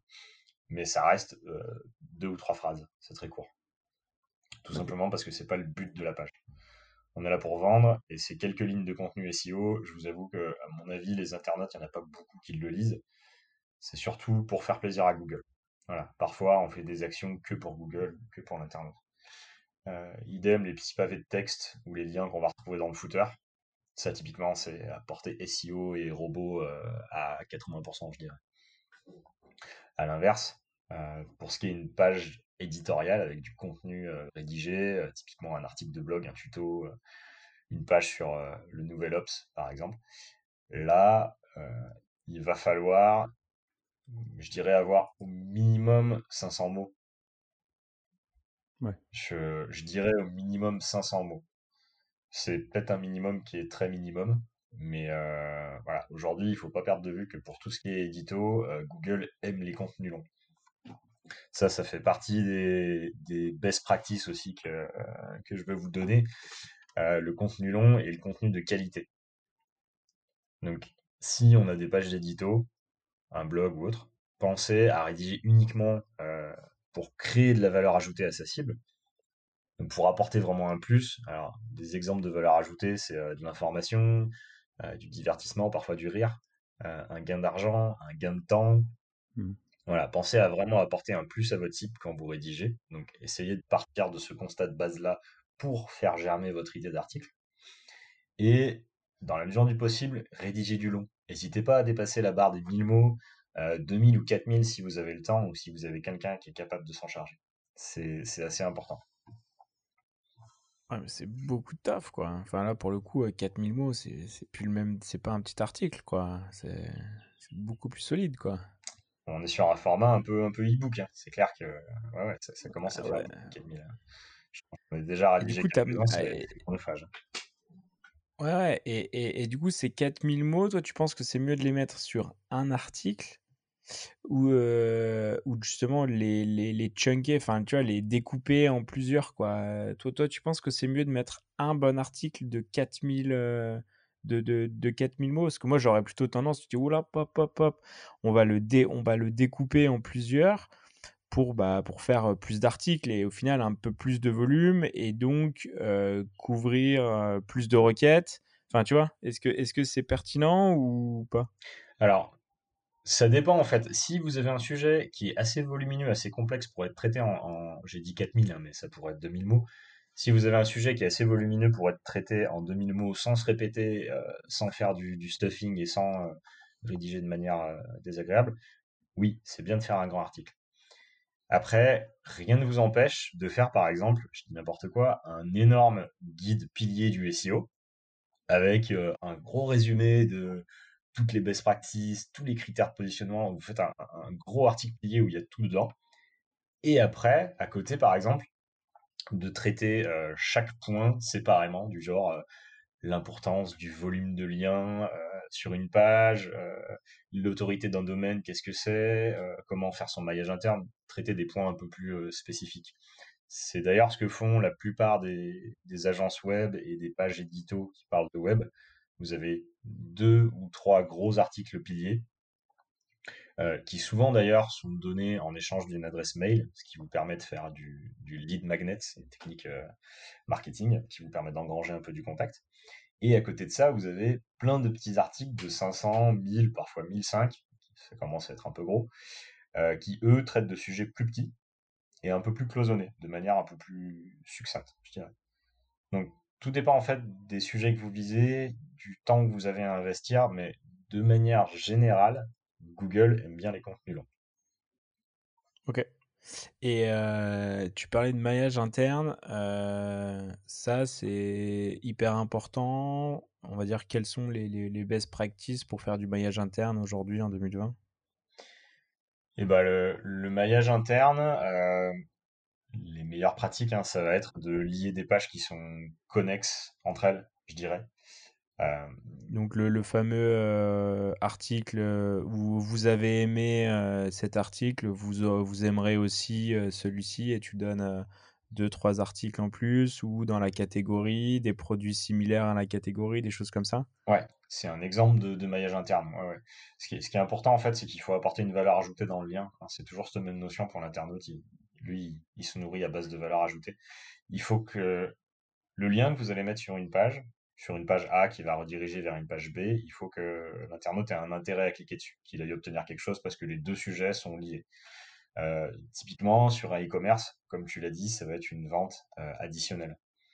Euh, je te vends un four, ben, par exemple, à côté, je vais te vendre un set de grilles différentes ou une manique pour pas se cramer les mains quand on va chercher sa, sa tarte. voilà, il faut garder un lien connexe. Et pour l'édito, c'est pareil.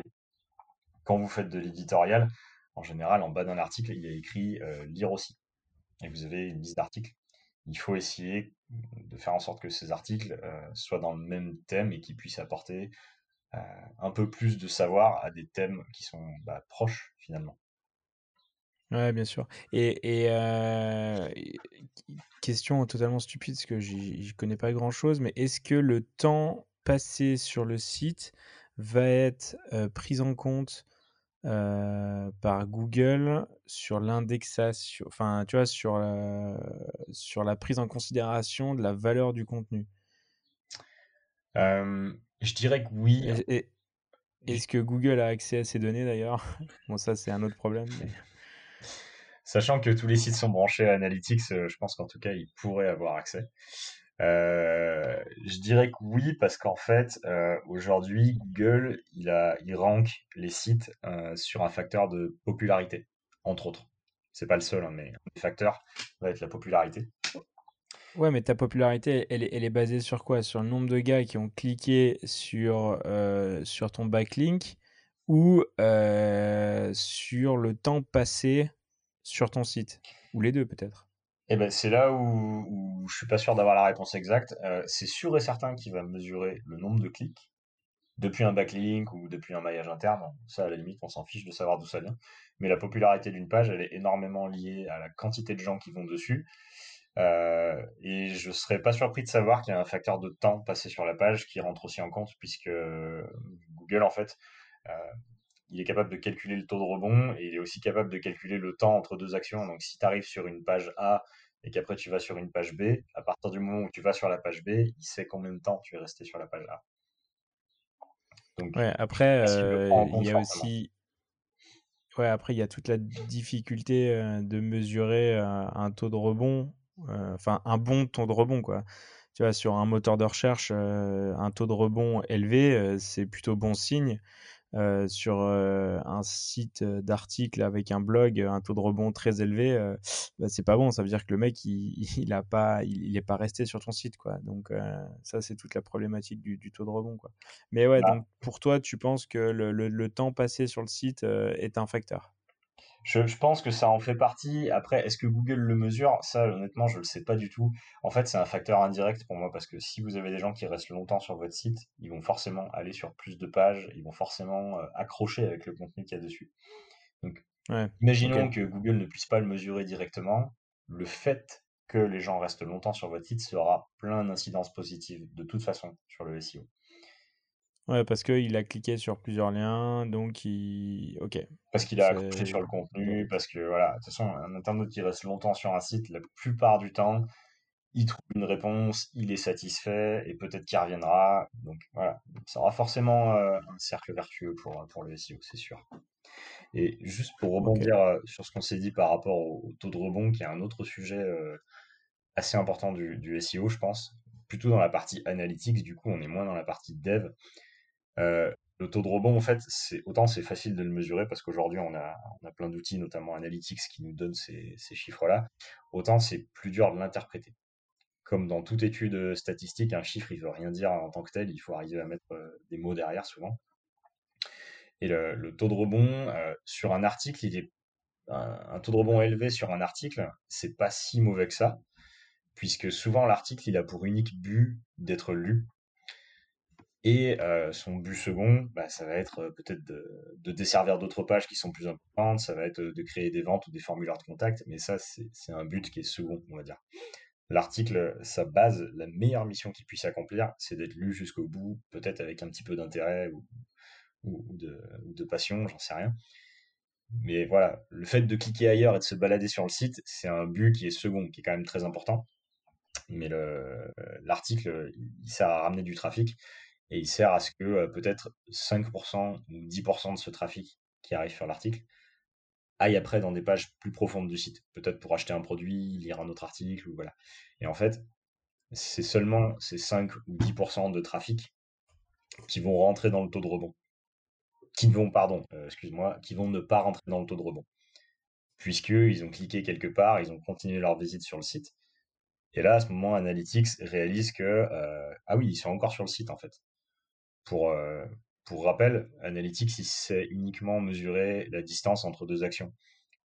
Donc si par exemple vous arrivez sur le site, euh, vous lisez un article, vous êtes euh, passionné, vous êtes absolument pris par ce que dit l'article, pour vous c'est une réussite, et après vous partez du site, vous finissez quand même dans les taux de rebond, parce que Analytics n'a pas pu mesurer une deuxième action suite à votre arrivée sur le site. Hmm.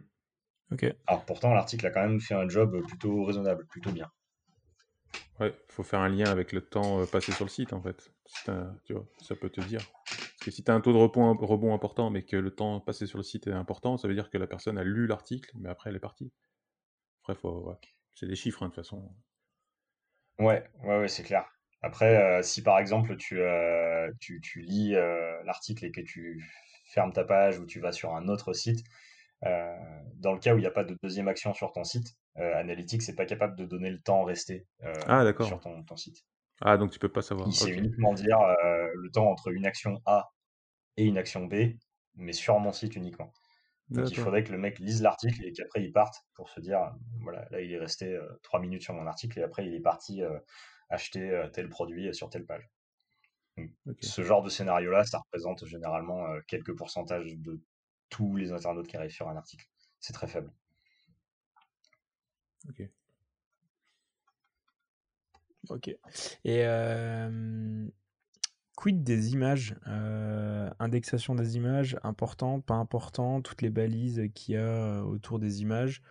Est-ce que ça a un vrai impact ou pas tant? Bah oui, c'est quand même important.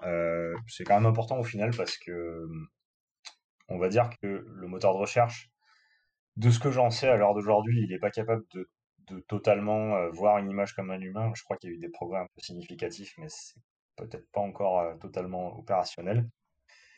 Euh, du coup, c'est les balises de l'image qui vont permettre à Google de savoir rapidement, en tout cas, ce que raconte l'image. du coup, cette balise d'image, en fait, elle, a quand même une importance qui est, qui est, clé. Et puis, pas que pour les robots, parce que l'image, elle va aussi apparaître. Pardon, si je prends la balise Alt, par exemple, elle va apparaître euh, pour les malvoyants qui ont des paramètres spécifiques dans leur navigateur. Donc ça a aussi une notion d'accessibilité. Et elle va aussi apparaître en cas de problème de chargement. Imaginons que pour X raisons, vous ayez euh, certaines images du site qui n'apparaissent pas. Vous avez la petite image cassée. Du coup, c'est la balise Alt qui prend le relais dans ces moments-là. Bon, euh, sauf qu'en pratique, quand on n'a pas les images d'un site, on recharge ou alors on quitte. Mais voilà, la balise Alt, elle a, elle a aussi cet intérêt-là. Ok. Donc euh, pour les balises les plus importantes, pour moi, c'est Alt. Après, vous avez titre d'image, la légende et la description d'image. À savoir que les deux dernières légendes et description d'image, elles vont apparaître euh, sur le contenu en général, donc euh, sur la page.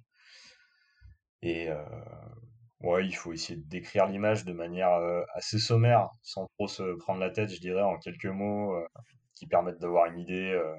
voilà, personne qui se balade en forêt euh, avec du soleil et, voilà, faut pas. Faut pas... Par contre, ouais, le fait d'avoir un, poids assez fort de l'image en termes de, de, volume, ça va pénaliser l'expérience utilisateur, mais ça va pas pénaliser le référencement. On revient un petit peu sur, sur ce qu'on disait tout à l'heure. Euh, donc, en fait, on optimise une fois de plus pour, pour l'utilisateur. C'est ça. Bah, je dis ça, mais euh, il il faut pas non plus que votre site ait un délai de chargement horrible parce que si par exemple votre site il met plus de 7 ou 8 secondes à se charger, les internautes vont être découragés avant le chargement. Du coup, vous n'allez pas avoir de trafic, vous n'allez pas avoir de, popularité et du coup votre SEO sera au final mauvais. Donc il n'y a jamais une séparation euh, totalement intègre entre euh, ce que voit l'internaute et ce que voit le robot. Ça finit toujours par retomber dans le même vase. Euh, mais c'est vrai qu'en termes de, ranking pur et dur, la vitesse de chargement d'un site a un impact plutôt modéré. Ok. Et euh, tu, parles de ranking. Est-ce qu'il y a euh, des outils qui sont vraiment pratiques et faciles à utiliser? Parce que souvent, on tombe sur des trucs qui sont un peu usine à gaz, où en fait, la, la le, bah, le fait de rentrer dans le logiciel, de vraiment se mettre dedans, enfin, tu es, obligé d'être pas expert, mais d'être assez, assez calé. Toi, peut-être que tu utilises bah, en, tant que pro ou tu fais que ça, donc tu as peut-être des logiciels un, peu poussés.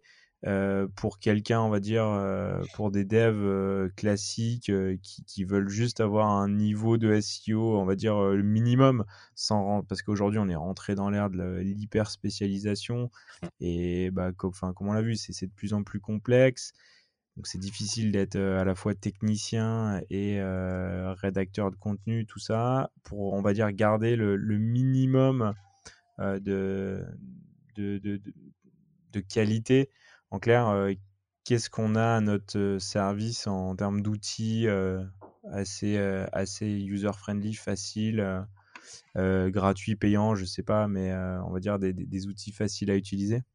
Bah Là, il y, en a peut-être trois qui me viennent à l'esprit. un outil pour, pour savoir comment est le positionnement de son site sur un ensemble de mots-clés qu'on a. ça va être Google Search Console, qui a l'avantage d'être l'outil officiel un peu de, tracking des positions parce que bah, permet de, savoir par exemple que mon site web euh, il est positionné sur tel mot-clé, tel mot-clé, euh, que ce mot-clé là il va générer tant de trafic pour mon site. Euh, mais aussi de savoir que sa position a évolué, par exemple qu'en deux mois j'ai gagné beaucoup, beaucoup de, place là sur ce, terme. ça, ça va être l'outil parfait, je dirais, pour traquer le positionnement de manière vraiment euh, synthétique et efficace. Donc euh, comprenez sans trop se prendre la tête. C'est pas un outil qui est non plus extrêmement pointu, mais euh, il a le mérite de donner des infos faciles à lire et synthétiques. Donc pour rappel, c'est Google Search Console. Il est gratuit et il s'installe donc sur votre site et il peut vous donner des informations que sur votre site pour ce qui est de la mise en place, ça je vous laisserai euh, consulter les tutos, c'est euh, très bien documenté en ligne comme souvent pour, Google. après, il y a le, classico euh, Google Analytics, très connu et, qui, comporte pas mal d'informations. Il est assez simple à utiliser, mais il y a une quantité de menus qui est quand même assez grande pour quelqu'un qui veut pas trop se prendre la tête, Google Analytics, il aura l'intérêt suivant, euh, ça va être de mesurer le trafic. Donc pour moi, en SEO, si on doit vraiment rationaliser les choses, il y a deux gros indicateurs qui sont ultra importants. C'est en quelle position euh, mon site est placé sur cette requête, sur ce mot-clé, et combien de trafic j'ai obtenu, bah, par exemple, ce mois-là par rapport au mois dernier ou sur une autre fenêtre de temps. Et Google Analytics permet de, répondre à cette dernière question. Il a donc un, graphique qui est, très, qui est très complet et qui est hyper lisible, qui est dans le menu audience. Pour ceux et celles qui l'ont déjà installé, allez voir dans le menu audience de votre site. Et en haut, vous avez une petite fenêtre qui s'appelle tous les utilisateurs. Et si vous cliquez dessus, vous avez la possibilité de choisir le type de trafic à analyser. Et c'est là où ça devient intéressant parce que vous savez qu'il y a plusieurs provenances de trafic. un internaute qui arrive sur votre site, il peut arriver sur votre site parce qu'il a cliqué sur un lien AdWords, parce qu'il vous a en marque-page, parce qu'il a vu votre site sur une requête naturelle, de positionnement naturel. Et en fait, grâce à grâce à Analytics, il est possible d'isoler le trafic qui a été généré par les résultats naturels. Et ça, en fait, c'est un retour direct sur les performances SEO de votre site. Donc ça permet d'avoir un petit peu le, retour de, de, performance sur votre travail ou pas. Sur, euh, sur tout ce qui est recherche, on va dire, euh, organique. Quoi. Exactement. Ouais, ouais. Si je tape euh, comment faire ma vidange de Clio, euh, si mon site apparaît et si on clique dessus, il ira dans la case euh, ben, trafic généré par les résultats naturels. Ouais, après, il y a de plus en plus de trucs où c'est marqué direct. Et en fait, là, c'est un peu boîte noire, quoi. Ouais, le direct, c'est le, le fourre-tout d'Analytics. Et bah, c'est bien que tu en parles. Il, il, devient de plus en plus fort, quand même, le direct, non? Il devient de plus en plus fort et, le problème en fait c'est que c'est pas réellement le direct qui devient fort, c'est que Analytics est de moins en moins capable de traquer les mouvements des internautes euh, à cause du euh, RGPD et de tout le, buzz qu'il y a eu autour des cookies. Ça, je pense que personne n'est passé à côté de ça. Il y a eu un gros buzz autour du consentement des internautes à accepter les cookies, c'est-à-dire qu'avant vous, arriviez sur un site et on vous disait euh, le site utilise des cookies, on va traquer ce que vous faites. Donc, vous imaginez bien que point de vue RGPD, ça va pas se passer comme ça. Il y a eu pas mal de remaniements et maintenant, en fait, le site vous dit, le site utilise des cookies. Est-ce que vous êtes d'accord pour les utiliser ou pas? Si vous cliquez sur non, on peut pas vous traquer. Ou alors, euh, on peut vous traquer, du, on peut pas traquer votre provenance en tout cas. On peut savoir un peu où vous allez sur le site, mais euh, ça, bride quand même pas mal la quantité d'informations qu'Analytics est capable d'obtenir. Et du coup, quand on peut pas connaître votre provenance, Analytics vous met dans la case direct. Ok. Donc c'est donc c'est pour ça. Voilà. Ok. Euh, et peut-être un dernier outil, et, après je te, je te redonne la parole si tu as d'autres questions avec plaisir. Et ça va être tous les outils de, tracking en fait euh, qui permettent de traquer d'autres sites. Puisque là, Analytics et Google Search Console, ils sont bien, mais ce sont des outils qui sont propres à votre site. Ils vous permettent que de faire de, l'analyse euh, de vous-même, en gros. Il y a tous les dashboards euh, payants. Euh, pour en citer quelques-uns, parmi les plus connus, il y a Yuda, SEMrush, Keyword Finder, qui vous permettent en fait d'analyser d'autres sites. Et eux, ils sont ultra intéressant parce qu'en gros, ils vont vous permettre de dire euh, tiens, le site de mon concurrent, il est positionné sur tel mot-clé, ça lui rapporte énormément de trafic. Euh, est-ce que je devrais pas faire pareil? Ou alors, il va vous permettre, par exemple, de voir euh, quelle page draine le plus de trafic. Donc, ils permettent d'analyser d'autres sites. Et généralement, ces outils-là, ils ont aussi une deuxième fonction qui permet de suggérer des mots-clés. Donc on a vu que tout à l'heure, il fallait se, poser un peu sur euh, quels mots-clés on va mettre dans une page avant de commencer à écrire son titre, par exemple.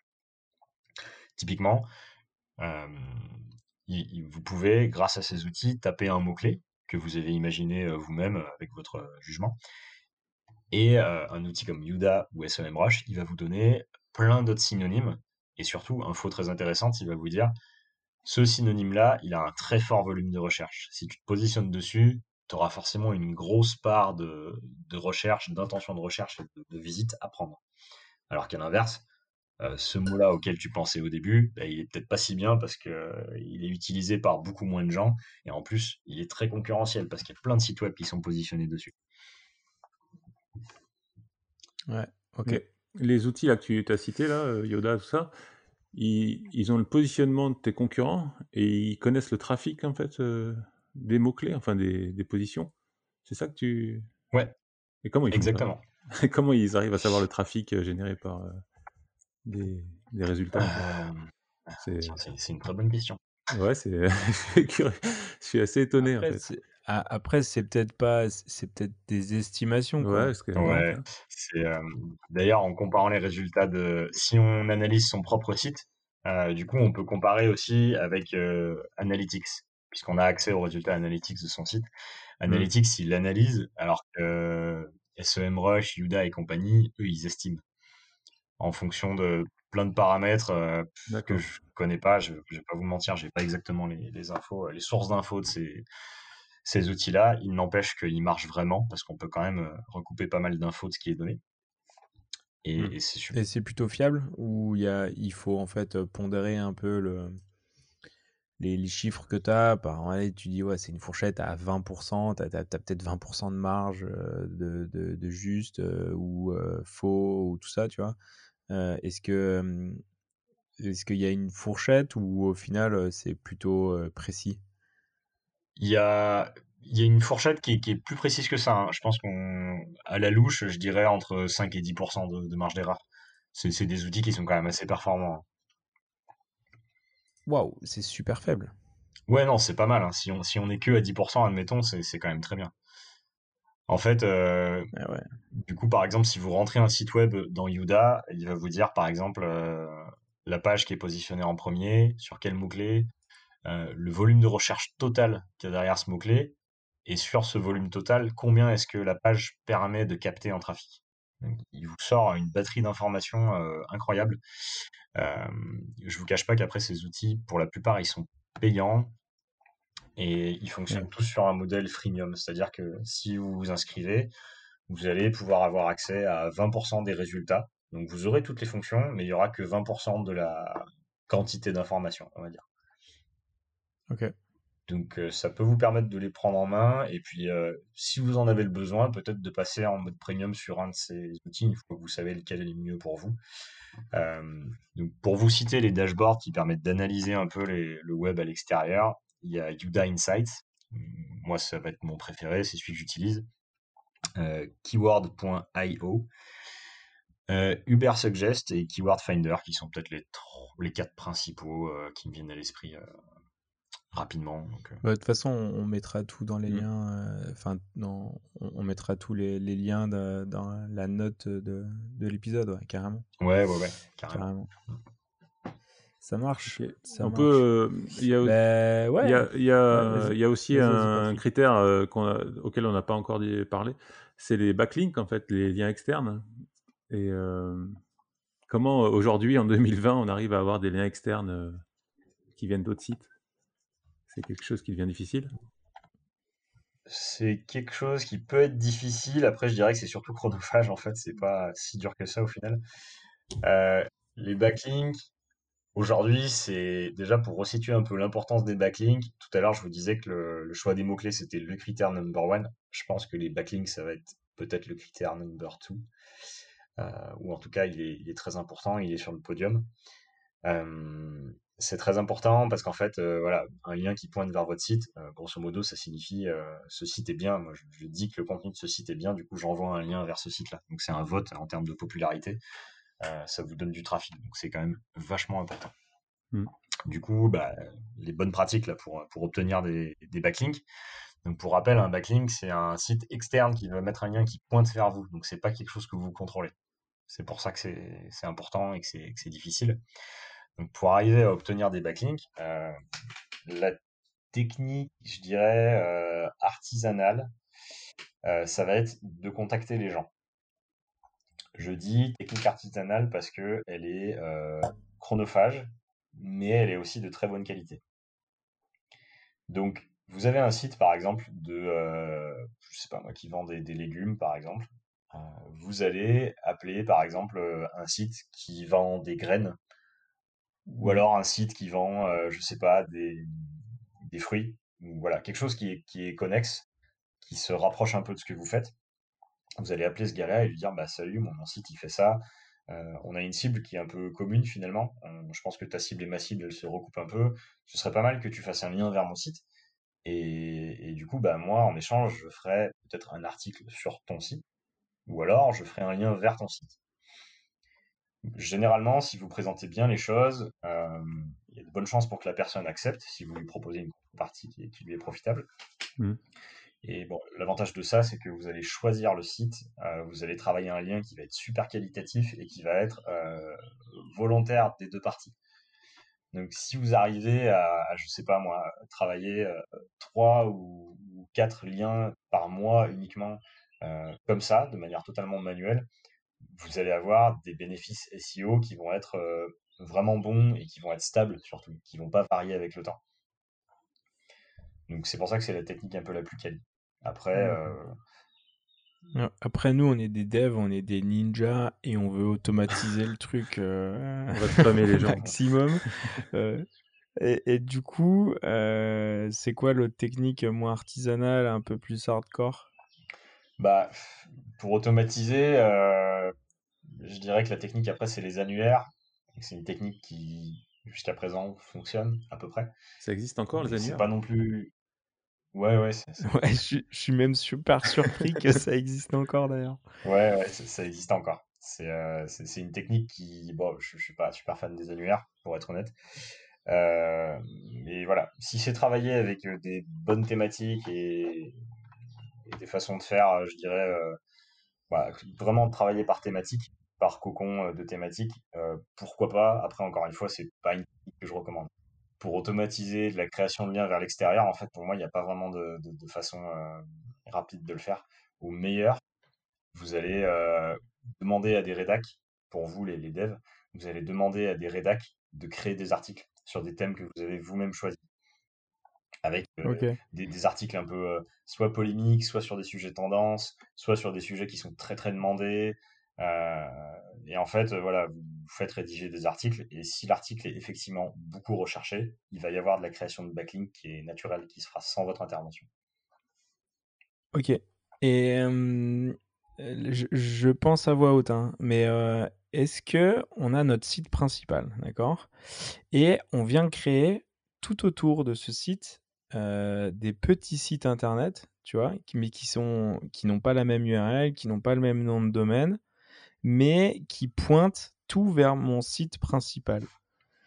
en, clair, tu vois, je viens développer un peu des sites satellites, on pourrait dire, qui pointent vers mon site principal. Ça, c'est bien, c'est mal, ça se tente, c'est une bonne stratégie ou pas tant? Sur le papier, je pense que ça, ça fonctionne. Après, les... Ok, sur le papier quoi. Après, tu vois, en fait, c'est l'idée, c'est de pas de faker en fait des backlinks, mais c'est de contrôler les backlinks mmh. que tu as qui pointent vers ton site principal. Et du coup, ça, ça se tient en théorie quoi. Ça se tient en théorie, même en pratique, ça, ça peut fonctionner. Après, les limites du système, moi j'en vois une déjà. Euh, on est d'accord que tu vas prendre un site principal sur lequel tu veux concentrer le trafic et des, sites satellites qui vont être un peu moins importants par définition. Le premier problème que tu vas avoir avec ça, c'est que si tes sites satellites sont moins importants, ils ont moins de jus à donner en fait. Le, backlink, hein, c'est toute une histoire de, juice link. En gros, euh, il faut que tu aies un site qui ait un petit peu de trafic à envoyer pour que ton backlink soit bénéfique. Donc il faut que ton site ait lui-même de la popularité à donner. Si c'est un mini-site et qu'il n'a pas de popularité à donner, ça va marcher, mais à, disons, un peu moins efficace. C'est toujours bon, mais tu auras beaucoup moins de bénéfices. Je pense que... Ok. Et faire, et faire des sites annexes sur des, des catégories ultra spécifiques pour en fait euh, percer une niche euh, et pour positionner ton site principal qui lui est généraliste tu vois, en fait, tu te positionnes sur Café Amérique du Sud, tu vois, et tu renvoies tout ton trafic vers ton site de café général. Et après, tu as un autre site satellite qui fait Café Asie, par exemple, et qui renvoie tout ton trafic vers ton site de café général. Ça, en théorie, ça se tient. Mais comme tu dis, ouais, c'est cette histoire de, juice qui est pas super pertinente. Quoi. Et surtout qu'avec l'exemple que tu viens de me donner, je reviens sur mon histoire d'entonnoir, avec en haut les requêtes très génériques et en bas les requêtes très spécifiques. L'entonnoir, on le prend toujours dans le sens descendant. Donc ta technique me donne une idée, en fait il faut faire l'inverse. Il faut que tu aies un site générique qui soit peut-être plus conséquent, plus gros, qui envoie un peu de trafic vers des marchés de niche. Ça doit être fait dans ce sens-là, parce que si tu, tu es, amateur de café colombien euh, euh, équitable, et que tu as un site qui parle uniquement de ça, il n'y a pas de raison que tu finisses sur le site de Carrefour à, acheter du café grand-mère. Il n'y a aucune raison que ça se passe dans cet ordre-là, normalement. Ok. Du coup, euh, ton idée après est super bonne. Je pense qu'il faut la travailler dans le sens euh, de l'entonnoir en allant vers le bas et les requêtes plus spécifiques. Et, euh, d'ailleurs, ça, me fait penser que c'est une pratique qui est quand même pas mal utilisée. Et au final, il y a beaucoup de, sites web qui, font ça. Et pour te sur un dernier point, un site web qui traite d'un sujet générique, naturellement, il aura beaucoup de trafic. D'accord, ça on va dire c'est c'est les, les us et coutumes, euh, en fait c'est l'historique qui nous dit que les sites généralistes ont plus de trafic que les sites spécifiques, c'est ça? Ouais, exactement. Dans les, les, volumes de recherche, euh, en fait, plus une requête a de mots-clés, moins elle, draine du trafic. Mais par contre, le trafic va être plus qualifié. Donc un mec qui tape euh, café en grain arabica, ça commence à faire déjà quelques mots, donc ça, commence à être une requête longue. Il y aura beaucoup moins d'utilisateurs qui vont la taper, cette requête-là. Par contre, on est sûr qu'ils cherchent exactement du café en grain arabica. Ok. Ouais, non, mais ça, ça, se tient, quoi. Ça se tient. Yes. Parfait. Ok. Ça, ouais, c'est super clair. Euh, ouais, écoute, euh, on a, enfin, moi j'avais trois quatre questions sur lesquelles tu as, bien répondu. Euh, je sais pas si, si tu as encore des questions, Patrick, toi? Mmh, Non, plus trop. On peut peut-être finir sur les best practices SEO en 2020 pour terminer l'épisode. Qu'est-ce qu'il ce qu'il faut faire cette année pour, voilà, pour bien positionner? Ouais, ouais, carrément. Bah déjà, une petite best practice all times, je dirais, c'est travailler bien vos arborescences avant.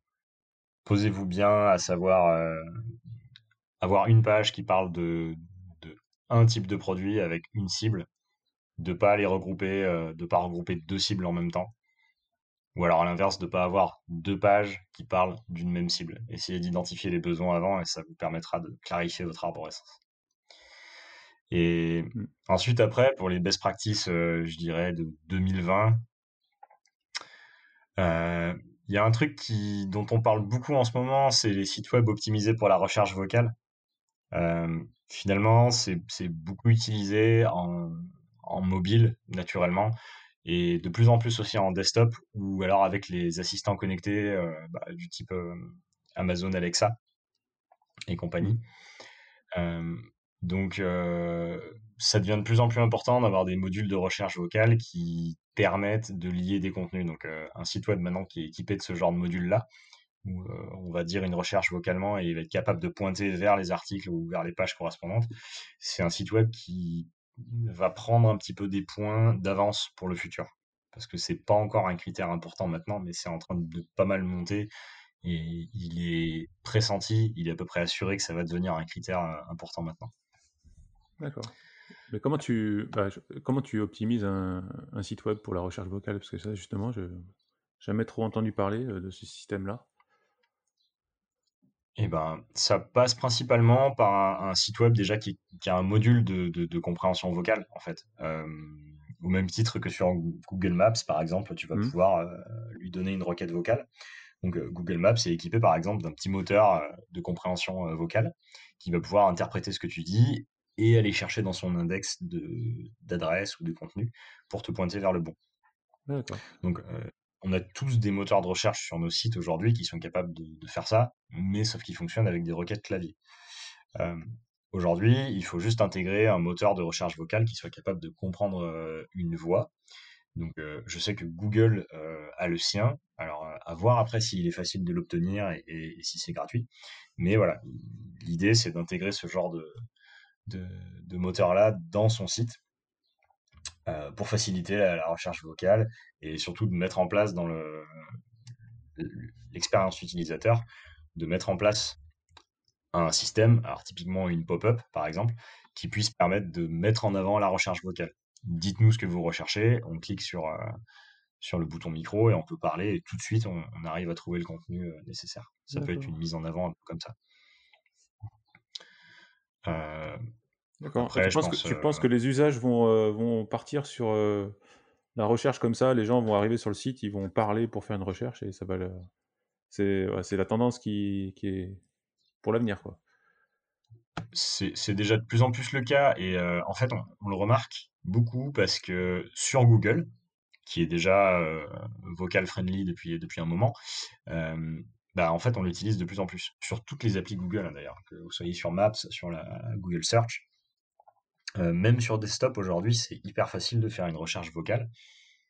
Et, euh, et, on sait que par plusieurs influenceurs SEO, euh, il y a eu plusieurs fuites, plusieurs informations, plus ou moins volontaires dans ce sens-là, qui disent que bah, aujourd'hui, voilà, la recherche vocale, ça va être ça va, ça va être un sujet quand même assez important dans les cinq années à venir, a priori.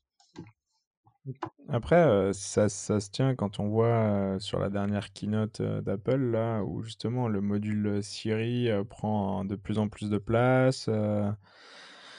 donc après, sur le côté bien ou pas, ça, c'est un, un, autre débat, mais forcé de constater qu'il y a quand même une tendance de plus en plus à utiliser ces assistants vocaux. Et le gros potentiel que je vois, c'est que quand tu fais ta, recherche, ta, ta, ta, recherche et tu balances une requête en vocal, il n'y a pas le choix, il n'y a pas l'index avec 1, 2, 3, 4, 5. la plupart du temps, il te donne un choix. Et donc, si tu arrives à, te positionner là-dessus, c'est quand même pas mal, quoi. Ouais. Ouais, ouais, c'est clair. C'est encore, du coup, la, problématique de, de la position zéro, finalement. Ouais, ouais, c'est que tu, tu, tu te positionnes directement euh, en mode. euh, enfin, tu, tu trustes le, la, la, la, la, la- la réponse, quoi. Enfin, la, le positionnement, Ouais. il, il, il est trusté, quoi. Parce que dans ton Google Maps, il va, il va te sortir euh, directement ton résultat, quoi. Donc, euh, donc ouais, après, euh, c'est, c'est- en, en tout cas, pour toi, c'est une, c'est une tendance qu'il faut, sur laquelle il faut se pencher. euh, on, on va dire. euh, spécifique aussi à ton business quoi. Si euh, tu vois si, si je vends euh, des euh, panneaux acoustiques je pense pas que ça soit intéressant de me positionner sur des sur des sur de la recherche vocale. Par contre ouais je fais un, je fais du fast food euh, dans mon quartier euh, j'ai un, un fast food dans ma ville bon bah choper un burger à Annecy ou un burger à Chambéry peut-être que ça peut être intéressant de se positionner sur, euh, sur de la recherche vocale. Je, je, je sais pas, hein, c'est, je pense que c'est les usés, les, les usés coutumes qui vont faire euh, Ouais. la pertinence ou pas. Quoi. Tout à fait. Et puis, bon, bah, comme toutes les tendances qui sont un peu euh, émergentes, je pense qu'elles vont d'abord s'appliquer en fait aux, aux sites les plus mainstream, les, les plus gros. Donc, euh, Ouais. c'est c'est vrai que pour tous les domaines de niche, euh, c'est pas encore. Peut-être que c'est pas du tout un sujet d'actualité. je- Là, c'est difficile à, à évaluer, mais En tout cas, toi, tu vois une tendance là-dessus. quoi. ouais, ouais. Ça part, euh, ça part, ça part là-dessus. C'est même pas un son de cloche, ça commence à être assez euh, affirmé. Après, ce qui est plus difficile de, de dire, c'est euh, combien de temps ça va prendre, à quel point c'est une urgence. Ça, c'est des, des questions un peu plus complexes. Ouais, c'est plus, c'est plus mystique. Yes. Et bah écoute, euh, ouais, moi je trouve ça super super clair. On a brossé beaucoup beaucoup de sujets. Après, enfin, je pense qu'on pourrait en parler encore bien plus longtemps. À un moment donné, il faut il faut aussi qu'on qu'on l'émission. Bah écoute, ouais, si, si tu veux rajouter quelque chose, Patrick, je sais pas. Écoute, je sais pas, et t'avais fini la, la liste des best, best practice Nico Bon, ou- elle, est, elle, est, elle est jamais finie, Patrick. Elle est jamais finie. ça s'arrête jamais en fait. Ah, je, je pense qu'on a vu les, les points principaux. Après, les classiques, hein, bien rédiger ses métadonnées pour avoir une bonne image euh, vue de l'extérieur, euh, le HTTPS forcément. Euh, aller plus vers le contenu long, avoir une expérience mobile qui est au top. Ça, c'est pas, c'est pas que 2020, pour être honnête. C'est plus vieux que ça. Et puis ouais, user first quoi, user euh, avant tout pour les humains. Enfin, si si si tu m'accordes à résumer en, en une phrase, c'est quand même faire un truc pour les humains quoi. Ouais, c'est peut-être le, c'est peut-être ce qu'il y a de plus transversal dans, dans tout le SEO, je pense. Ouais. Ouais. C'est arrêter de faire de l'optimisation pour les machines. euh, vous parlez d'abord à des humains et, et, et du coup euh, aller en ce sens-là quoi. Mettre un petit peu d'humanité euh, dans le SEO quoi. Tout à fait, exactement. Ouais, c'est magnifique. Très bien. c'est beau, c'est le mot de la fin. Yes. C'est vrai. Yes.